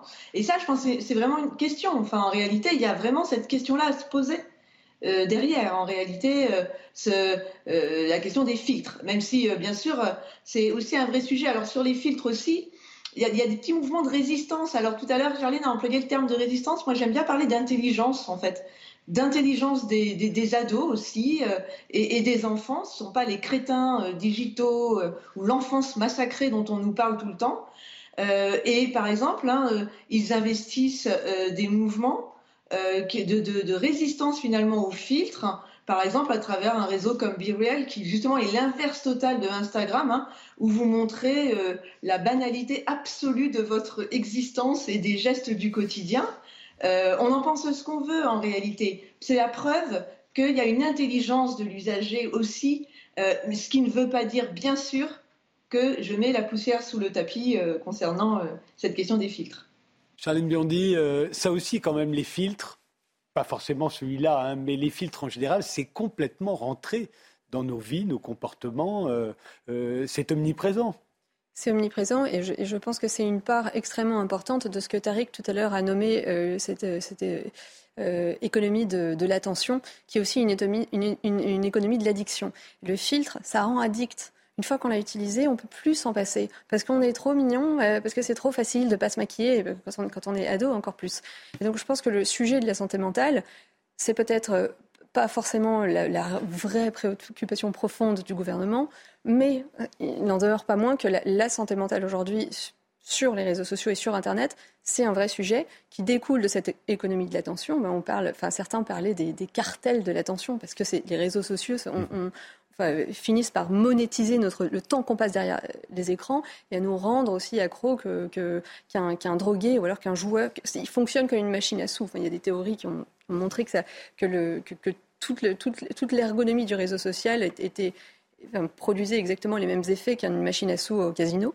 Euh, et, cette, ce, ce, ce, phénomène de numérisation des existences, où on fait qu'on passe un nombre d'heures absolument euh, effarant derrière nos écrans. Je crois qu'en France, euh, c'est 3h30 derrière un téléphone portable, seulement le téléphone portable, fait qu'il y a une vraie. et a des, a des conséquences, et ça, c'est, mesuré scientifiquement, enfin, je veux dire, par des psychologues, etc. Quand on, est, quand, on est, quand on est derrière des écrans autant de temps et quand on est exposé à des contenus aussi, euh, aussi déformants, on est plus dépressif, euh, on est moins on, est moins productif. Je vous donne la parole, mais je, pose la question d'abord à, Anne Cordier. Est-ce qu'ils sont conscients, les préados, euh, qui passent trop de temps devant leurs écrans, notamment devant leur téléphone portable et notamment sur les réseaux sociaux Est-ce que c'est quelque chose euh, euh, dont ils vous parlent? Ah là là, cette question du temps. Écoutez, euh, en fait, maintenant, je ne peux plus faire un seul entretien avec un enfant, un adolescent, sans avoir cette question du temps qui s'impose systématiquement et de eux-mêmes. C'est-à-dire que c'est eux qui en parlent. C'est eux qui racontent avoir le sentiment et qui du coup n'est pas qu'un sentiment, hein, mais de d'être capté, d'avoir une difficulté à lâcher euh, le téléphone. Alors ils ont des trucs et astuces hein, euh, qu'on a tous en fait et qui fonctionnent de façon mesurée.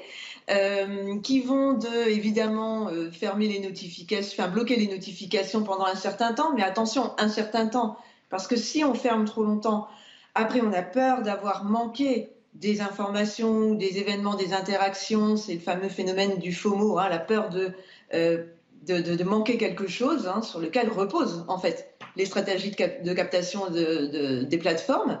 Euh, ça va donc de ça jusqu'à alors quelque chose qui moi m'amuse beaucoup parce que c'est typique quand même de l'adolescent, euh, qui est euh, en fait je suis sur mon bureau, je fais mes devoirs et pour pas être attiré par le téléphone, je mets le téléphone dans la pièce d'à côté.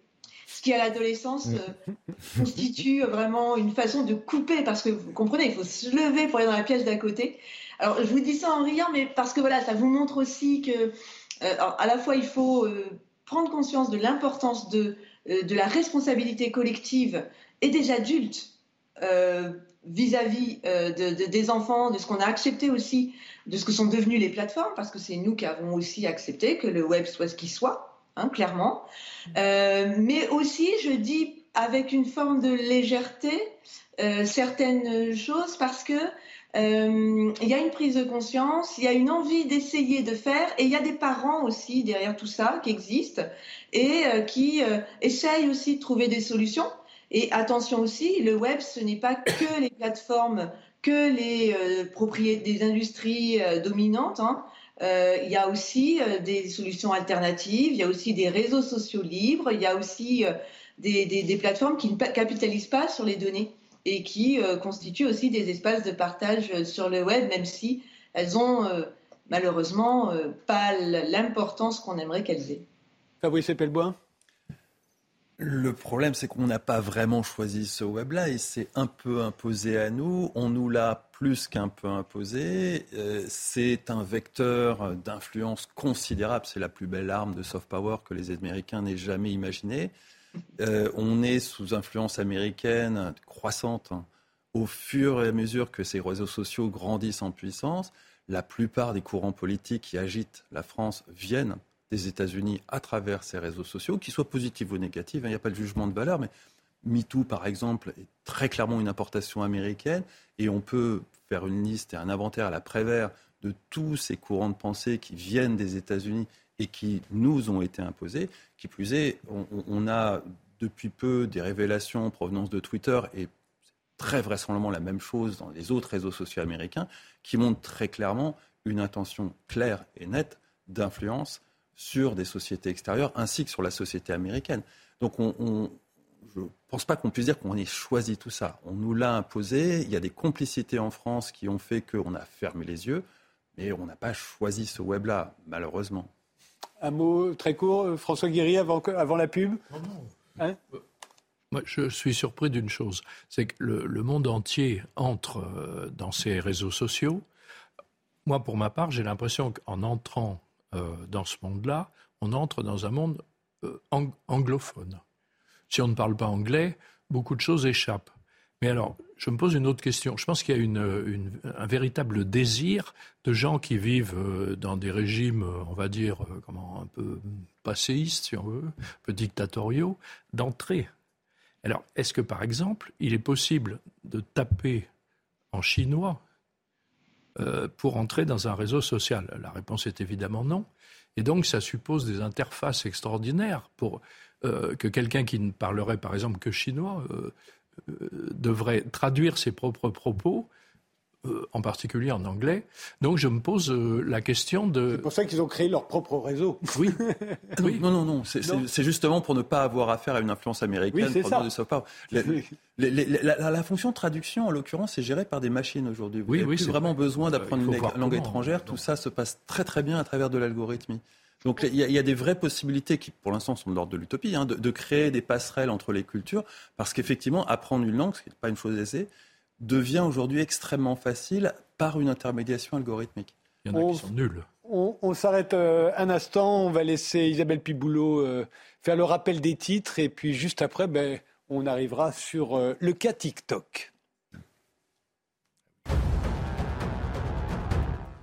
Avec la grève de mardi, le trafic s'annonce très perturbé à la SNCF. Un train sur cinq en moyenne pour les TGV Inouï, également pour les TER, un train sur quatre pour les Ouigo. Du côté des métros de la RATP, seules les lignes 1 et 14 rouleront normalement. Pour les autres, la plupart ne fonctionneront qu'aux heures de pointe. La circulation sera également perturbée sur les réseaux des bus et tramways. L'enquête sur les disparus des Deux-Sèvres avance. Les autopsies des deux corps retrouvés en Charente-Maritime ont commencé et continueront demain. Les dépouilles n'avaient pas pu être identifiées ce week-end comme étant celles de Leslie et Kevin. Le couple a disparu depuis fin novembre. Trois suspects sont mis en cause dans l'affaire, dont deux mis en examen pour assassinat. En Grèce, après le drame ferroviaire de mardi, le chef de gare a été placé en détention provisoire. D'après son avocat, Vassilis Samaras, 59 ans, est dévasté. Il a reconnu sa responsabilité dans la collision frontale qui a fait 57 morts. Un train de passagers et un convoi de fret qui se sont retrouvés sur la même voie. L'homme encourt une peine allant de 10 ans de prison à la perpétuité. Ou alors, tu passes un, un, ah. ah, oui.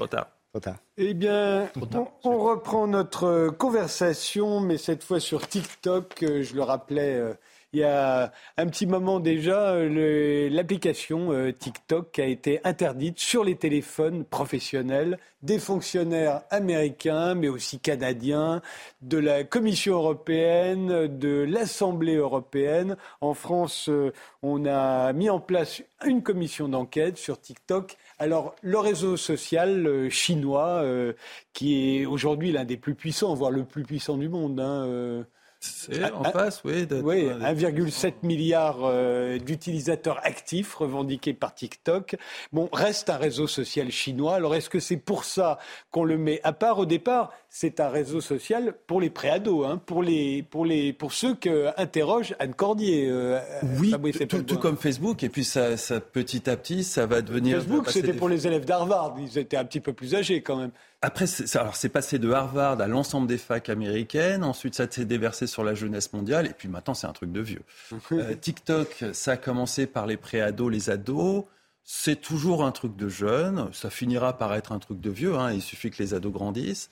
Le, le problème de TikTok, c'est qu'effectivement, c'est chinois et que ça s'installe sur un téléphone qui est un objet qui est l'objet de toutes les attentions de tous les services de renseignement de la planète, hein, euh, qui peut faire l'objet d'une surveillance et à partir du moment où on a accès à votre téléphone, on a accès à tout. Et là, évidemment, laisser des Chinois s'installer impunément sur des téléphones de personnalités qui travaillent dans des zones sensibles, les politiques, euh, certaines entreprises, c'est hors de question. Et donc, forcément, les parlements, les uns après les autres, interdisent à leurs parlementaires et leurs membres élus d'utiliser TikTok. Demain, ce sera très vraisemblablement les entreprises du secteur de la défense. C'est vraisemblablement fait de façon plus discrète. Oui, quand même. Mais ça, ça paraît tout à fait naturel. Voilà, je vais vous demander, est-ce que c'est lié au fait qu'il y a des tensions aujourd'hui euh, entre les États-Unis et la Chine, euh, et que donc ce serait une façon de, de, rappeler que, que les Américains auraient de rappeler euh, aux Chinois que. Ou est-ce que c'est est -ce c'est de la paranoïa pure Non, non, non, non. c'est de la crainte tout à fait légitime, et c'est lié au fait que on a parfaitement admis que les, les Américains nous surveillaient, c'est entériné. Tous les présidents de la République française,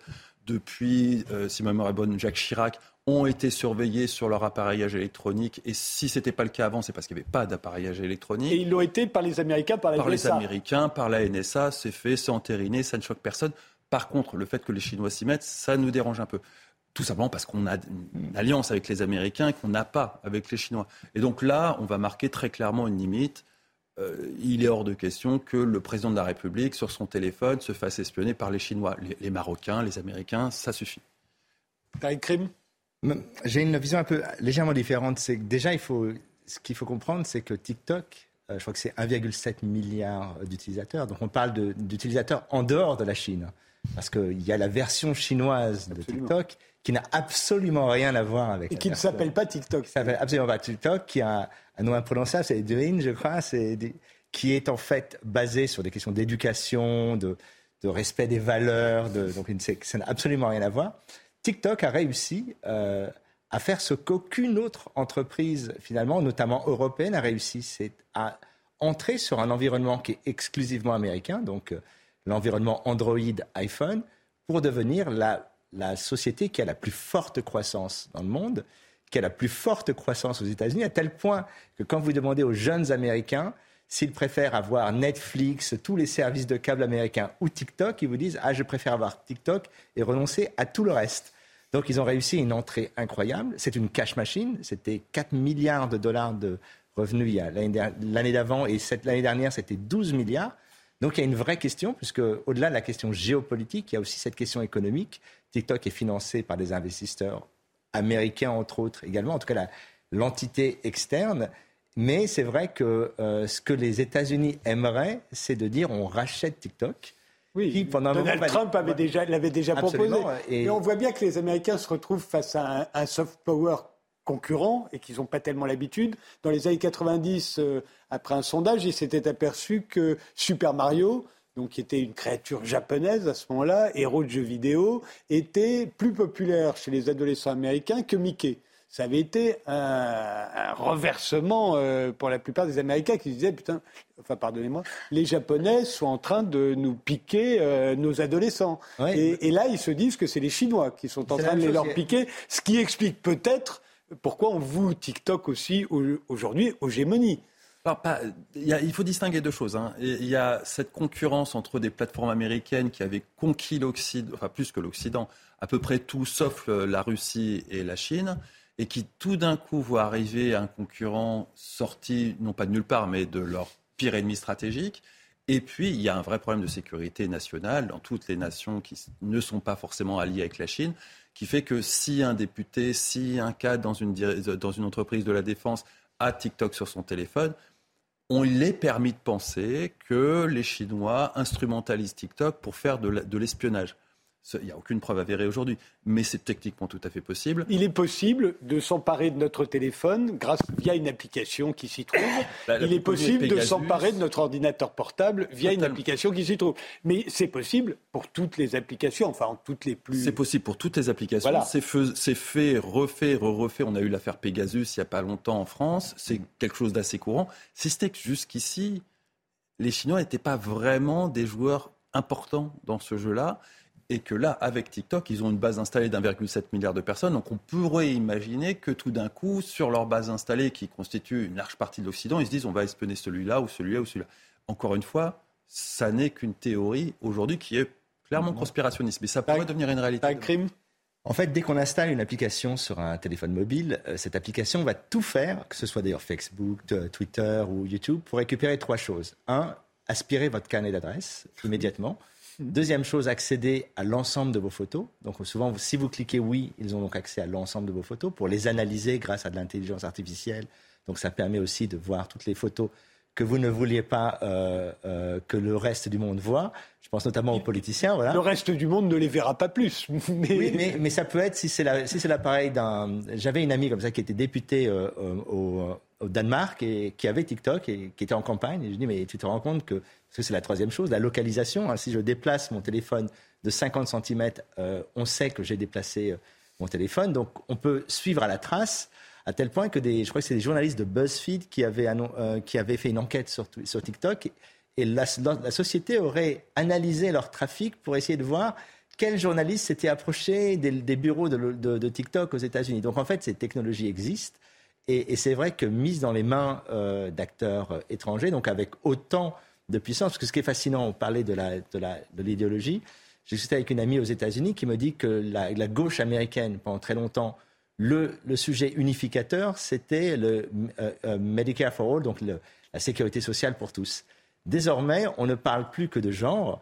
Et une des raisons, c'est qu'en fait, l'audience de TikTok, qui est euh, souvent des, très très jeunes, parce que ça va même au-delà de, 13 ans, nous c'est interdit c'est à partir théoriquement de 13 ans, mais aux États-Unis, on peut le faire, mais on a une version expurgée désormais, ce sont des gens qui en fait vivent chez leurs parents et donc pour, pour qui la sécurité sociale n'est pas un problème. Mmh. Mais, mais parce qu'ils sont puissants sur TikTok, ils influencent aussi le jeu politique euh, des, puisque tout le monde espère avoir la prochaine génération d'électeurs, celle qui va arriver aux, prochaines élections l'année prochaine et, et, aux années d'après. Et donc c'est vrai que les, les États-Unis euh, sont très inquiets par cette question parce que ça tombe aussi, et, je terminerai là-dessus, sur le, le fait qu'on a une bataille rangée entre la Chine et les, États-Unis, hein, qui date du début de Trump, mais qui a été continué par Biden. Et donc, entre l'accès aux puces pour l'intelligence artificielle, la bataille numérique, le hacking, euh, il y a la question TikTok qui pose un, vrai problème et c'est peut-être une des raisons pour lesquelles le sujet revient aujourd'hui sur la table. On va poser la question à Anne Cordier, euh, puisque ces futurs électeurs, euh, c'est justement ceux qu'elle a longuement interrogés et qu'elle continue d'interroger, hein, puisque ça continue d'être votre travail. Leur rapport avec TikTok, est-ce que TikTok c'est spécial pour eux? Alors TikTok c'est spécial parce que euh, c'est le réseau qui actuellement est le plus investi. Euh, même s'il faut jamais oublier qu'en fait ils font dialoguer tous les réseaux entre eux, hein, Snap, Insta, TikTok, tout ça, ça fonctionne ensemble. Mais euh, c'est spécial dans ce sens-là. C'est spécial aussi parce que faut pas oublier. alors je ne suis pas du tout sur la question de la sécurité justement hein, volontairement hein, politique, je veux dire, mais il faut pas oublier l'origine de TikTok c'est Musicali. Euh, c'est-à-dire que c'était, euh, c'est important en fait de rappeler ça, c'est-à-dire que c'était une application qui permettait finalement de, euh, de faire des chorégraphies de danse et on entrait dans la danse finalement tous ensemble, un peu générationnellement, voire intergénérationnellement, pardon, lors du Covid. Hein, TikTok a, subi, enfin ou a connu, je sais pas comment on dit, un, un bond hein, d'utilisateurs. Avec d'ailleurs l'entrée de personnes plus âgées qui ont euh, partagé euh, autour de TikTok avec les, enfants. Et donc, euh, TikTok on n'a évidemment absolument pas la teneur politique aux yeux des enfants comme des adolescents. Hein, n'a absolument aucune teneur politique telle que celle qui, qui est évoquée en ce moment par nous, parce que voilà, ce sont des, il faut être spécialiste et que clairement ils ne le sont pas sur ce plan-là, hein, pas du tout avertis sur ces questions-là pour le coup. Euh, mais euh, TikTok est important aussi parce qu'il joue sur le principal ressort qui est euh, l'audiovisuel, tout simplement, et qui est le, plaisir de partager ensemble en fait des petits moments. Et puis on, partage autour de chorégraphies qu'on refait et, c'est une façon, là encore, hein, d'expérimenter aussi l'être ensemble adolescent et le groupe social à l'adolescence. Alors ça paraît évidemment très, très mignon euh, raconté comme ça. Euh, je ne nie absolument pas euh, la réalité stratégique et politique et encore moins aussi ce qui fait le fondement de TikTok comme de toutes les plateformes de réseaux sociaux qu'on évoque pour le moment, à savoir le capitalisme informationnel et tout ce qui est économie, captation de l'attention et des données. Charles Biondi, sur TikTok plus particulièrement Sur TikTok, euh, je pense qu'il faut vraiment distinguer l'enjeu que représente le réseau social pour les États-Unis et pour l'Europe et comprendre du coup pourquoi on est tellement obsédé par la, potentialité intrusive de ce réseau social en particulier. En fait, du point de vue des Américains, la donnée, c'est-à-dire les données, c'est un enjeu stratégique majeur depuis toujours. Et vous l'avez rappelé tout à l'heure, mais c'est avéré. Enfin, il y a eu les archives d'Edward Snowden qui travaillait pour la NSA qui l'ont montré. Euh, le, général Keith Alexander, qui a dirigé la NSA euh, au début des années 2000, son, son, motto, le, petit mot, le mot d'ordre de l'entreprise, c'était tout renifler, tout collecter, tout processer en termes de données.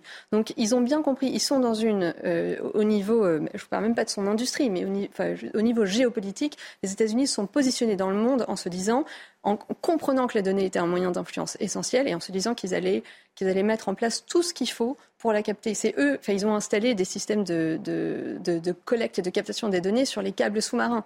Donc effectivement, comme vous l'avez dit, et, et, on, c'était en, ils sont passés aux gendarmes du monde, ils étaient gendarmes de la donnée. Tout à coup, il y a un réseau social étranger qui arrive, qui est la deuxième application la plus téléchargée, qui a accès donc à des données, à une quantité de données qui leur échappe totalement. C'est la première fois que ça arrive. Donc forcément, même si TikTok n'est pas un agent du renseignement chinois, parce que comme vous l'avez dit, ça n'a pas été avéré, alors que Donald Trump avait lancé un executive order, euh, on aurait pu s'attendre à ce qu'il y ait une preuve qui soit apportée par les services de renseignement américains notamment sur, la réalité de l'espionnage chinois. Ça n'a pas été le cas. Après, vous allez me dire, en général, dans le milieu du renseignement, les preuves, on les donne jamais. ça, fait partie de, ça fait, partie de la règle du jeu. Euh, mais même si c'était juste une potentialité, ce serait déjà, d'un point de vue stratégique, géopolitique, quelque chose d'inadmissible. Donc TikTok, c'est inadmissible du point de vue américain. Du point de vue européen, ça pose une, question euh, assez différente, c'est que si effectivement il y a un espionnage chinois, eh ben, dans ce cas, euh, la question de la vassalité euh, à l'un ou à l'autre, bah, elle, est, rapidement tranchée, enfin elle avait toujours été tranchée, mais ça soulève aussi une nouvelle, enfin, euh, une, nouvelle urgence qui est celle de la dépendance européenne et, de l'incapacité de l'Union européenne à offrir une réponse. Les États-Unis, ils ont à la fois la capacité économique éventuelle de racheter TikTok, mais aussi, si vraiment ils voulaient l'interdire, ils ont la capacité technologique de proposer à leur population quelque chose de, similaire. tout à fait imaginable que Instagram lance un, quelque chose qui ressemblerait à TikTok. En Europe, bon, ben, si on l'interdit. Euh, euh, c'est beaucoup plus difficile. On est, déjà colonisé. On est, voilà, c'est beaucoup plus difficile à justifier. C'est beaucoup plus compliqué. On, est colonisé en Europe. Donc si on interdit TikTok, pourquoi est-ce qu'on n'interdirait pas Facebook et Twitter? Alors effectivement, les Américains sont, moins redoutables que les Chinois, mais si on regarde les choses en face, les, vraies euh, campagnes d'influence, elles viennent de ces réseaux sociaux américains. Jusqu'ici, les Chinois n'ont absolument rien fait en termes d'impact sur l'opinion publique européenne. Les Américains, si et plus d'une fois. Et ça a été prouvé, reprouvé, re-reprouvé. Le Brexit est l'œuvre d'une stratégie d'influence américaine qui était finalement la démonstration d'une technologie qui allait servir au final Trump. Donc là-dessus, il n'y a aucun doute. S'il y a un vrai danger, il vient des États-Unis aujourd'hui. Pourrait venir de Chine demain. Mais il est avéré pour les États-Unis il reste approuvé pour la Chine. Ça va être très, très, très compliqué de faire une différenciation en, en termes de censure si demain on décide d'interdire TikTok. Alors qu'effectivement, les Américains, beaucoup plus simple je voulais juste revenir sur un point qu'a mentionné Charlène qui me semble très important. C'est qu'on parle souvent, quand on parle de données personnelles, de la donnée des individus. Mais cette idée d'avoir un agrégat de l'ensemble des données, de savoir ce que pense la jeunesse américaine en temps réel, au district près, puisque quand on parle d'élections américaines, c'est véritablement savoir quels sont les sujets, quel nombre de fois les vidéos ont été vues, sur quel sujet, comment c'est un outil d'intelligence économique et de compréhension euh, de la population, donc au-delà même de l'influence qui est la deuxième. encore faut-il être capable de l'analyser? Parce qu'on peut toujours collecter des données. C'est le travail du renseignement. Non, mais je on peut avoir des renseignements, mais si on ne sait pas les analyser. Je, parle des, plateformes elles-mêmes. Les, plateformes aujourd'hui ont ah. des technologies. D'accord. Vous ne parlez pas des services de renseignement. Non, mais les, informations ensuite euh, sont traitées euh, euh, sous forme de rapports. Mais, mais, ce qu'il faut comprendre, c'est que ces sociétés, que ce soit Facebook, que ce soit TikTok, ont des capacités d'analyse et qui sont probablement supérieures désormais à celles des services de renseignement, puisqu'ils ont accès à l'ensemble des données, ils ont le plus grand nombre de serveurs, ils ont accès à l'ensemble des technologies d'intelligence artificielle. C'est d'ailleurs un des problèmes quand vous regardez l'armée américaine ou même quand on voit la question de la, notamment la guerre en, Ukraine et des, de la cyber, des cyberattaques. On a les meilleurs talents aujourd'hui ne sont plus dans les gouvernements ou dans les agences, ils sont dans ces sociétés. Et donc cette compréhension, cette capacité d'analyser, d'anticiper les, les envies ou de les faire évoluer, est, un, est, une, information essentielle. Elle est essentielle pour les publicitaires, mais elle est également essentielle pour euh, des pays, notamment la Chine vis-à-vis de TikTok. Ce qui, pose d'ailleurs, si je peux me permettre juste un, point sur la question de l'Europe, effectivement, c'est que l'Europe est aujourd'hui uniquement un, pâturage que l'on va, euh, où on est, en fait, euh, toutes nos données sont pompées, mais il n'y a aucune valeur, aucun retour de cette, de cette valeur vis-à-vis de, de l'économie c'est drôle parce que c'est exactement ce que disait euh, Loïc Le Floch-Prigent en parlant de l'Afrique, euh, mais en disant que c'était euh, les Européens là qui avaient. On est dans la même situation que l'Afrique. On est donc la même, dans la même situation. Que c'est pas des nos matières, premières, à nous sont nos données. C'est exactement ça. Mais la donnée, c'est la nouvelle matière première. Voilà. Il y a, pas, y a pas, on parle tout, là ces derniers temps, on n'a fait que parler de ChatGPT et des potentiels dangers de l'intelligence artificielle. Et aucune intelligence artificielle peut fonctionner sans données. Mm. C'est le, le, carburant. C'est le carburant de l'intelligence artificielle. Il y a une autre différence qui est intéressante à souligner entre TikTok et les réseaux sociaux américains, c'est que tout ça aspire nos données, nous ramène à des modèles. Rappelons qu'avec une cinquantaine de likes sur Facebook, on peut déterminer votre orientation sexuelle, vos choix politiques et tout un tas de choses personnelles que vous n'avez jamais confiées à Facebook, mais qui, qui vont être extrapoler à partir des traces que vous y laissez. S'ils sont assez intelligents pour faire de bonnes analyses. Ils le sont, ça a été prouvé. Là-dessus, il n'y a absolument aucun doute. Et vraiment, avec assez peu de traces, on peut déduire des choses que vous n'avez jamais confiées à, ces réseaux sociaux. Les Chinois, ils ont autre chose. Ils ont aussi un système de surveillance globale de leur propre population qui permet d'extrapoler les bons des mauvais citoyens. Toute cette intelligence-là, les Américains n'ont pas les Américains vont vous faire du credit rating sur euh, vos traces laissées dans le numérique ou tout un tas de choses, mais certainement pas de la notation sociale comme ça veulent faire les Chinois. Les Chinois pourraient tout à fait extrapoler leur notation de citoyens aux traces qu'on nous laissons sur TikTok. Qu'est-ce qu'ils vont faire avec ça? Dieu sait quoi. Mais en tout cas, des choses que les Américains ne sont pas en mesure de faire. François Guéry, le dernier mot? Euh, Oui, moi je, je, comprends bien que toutes ces innovations euh, posent des problèmes de géostratégie, de géopolitique, qui mettent euh, la, vieille Europe euh, devant une sorte de crise d'identité. Parce qu'effectivement, dès le moment où on est, c'est vrai, la proie plus que le, prédateur, après tout, c'est quand même notre liberté de choisir de qui on pourrait devenir la proie.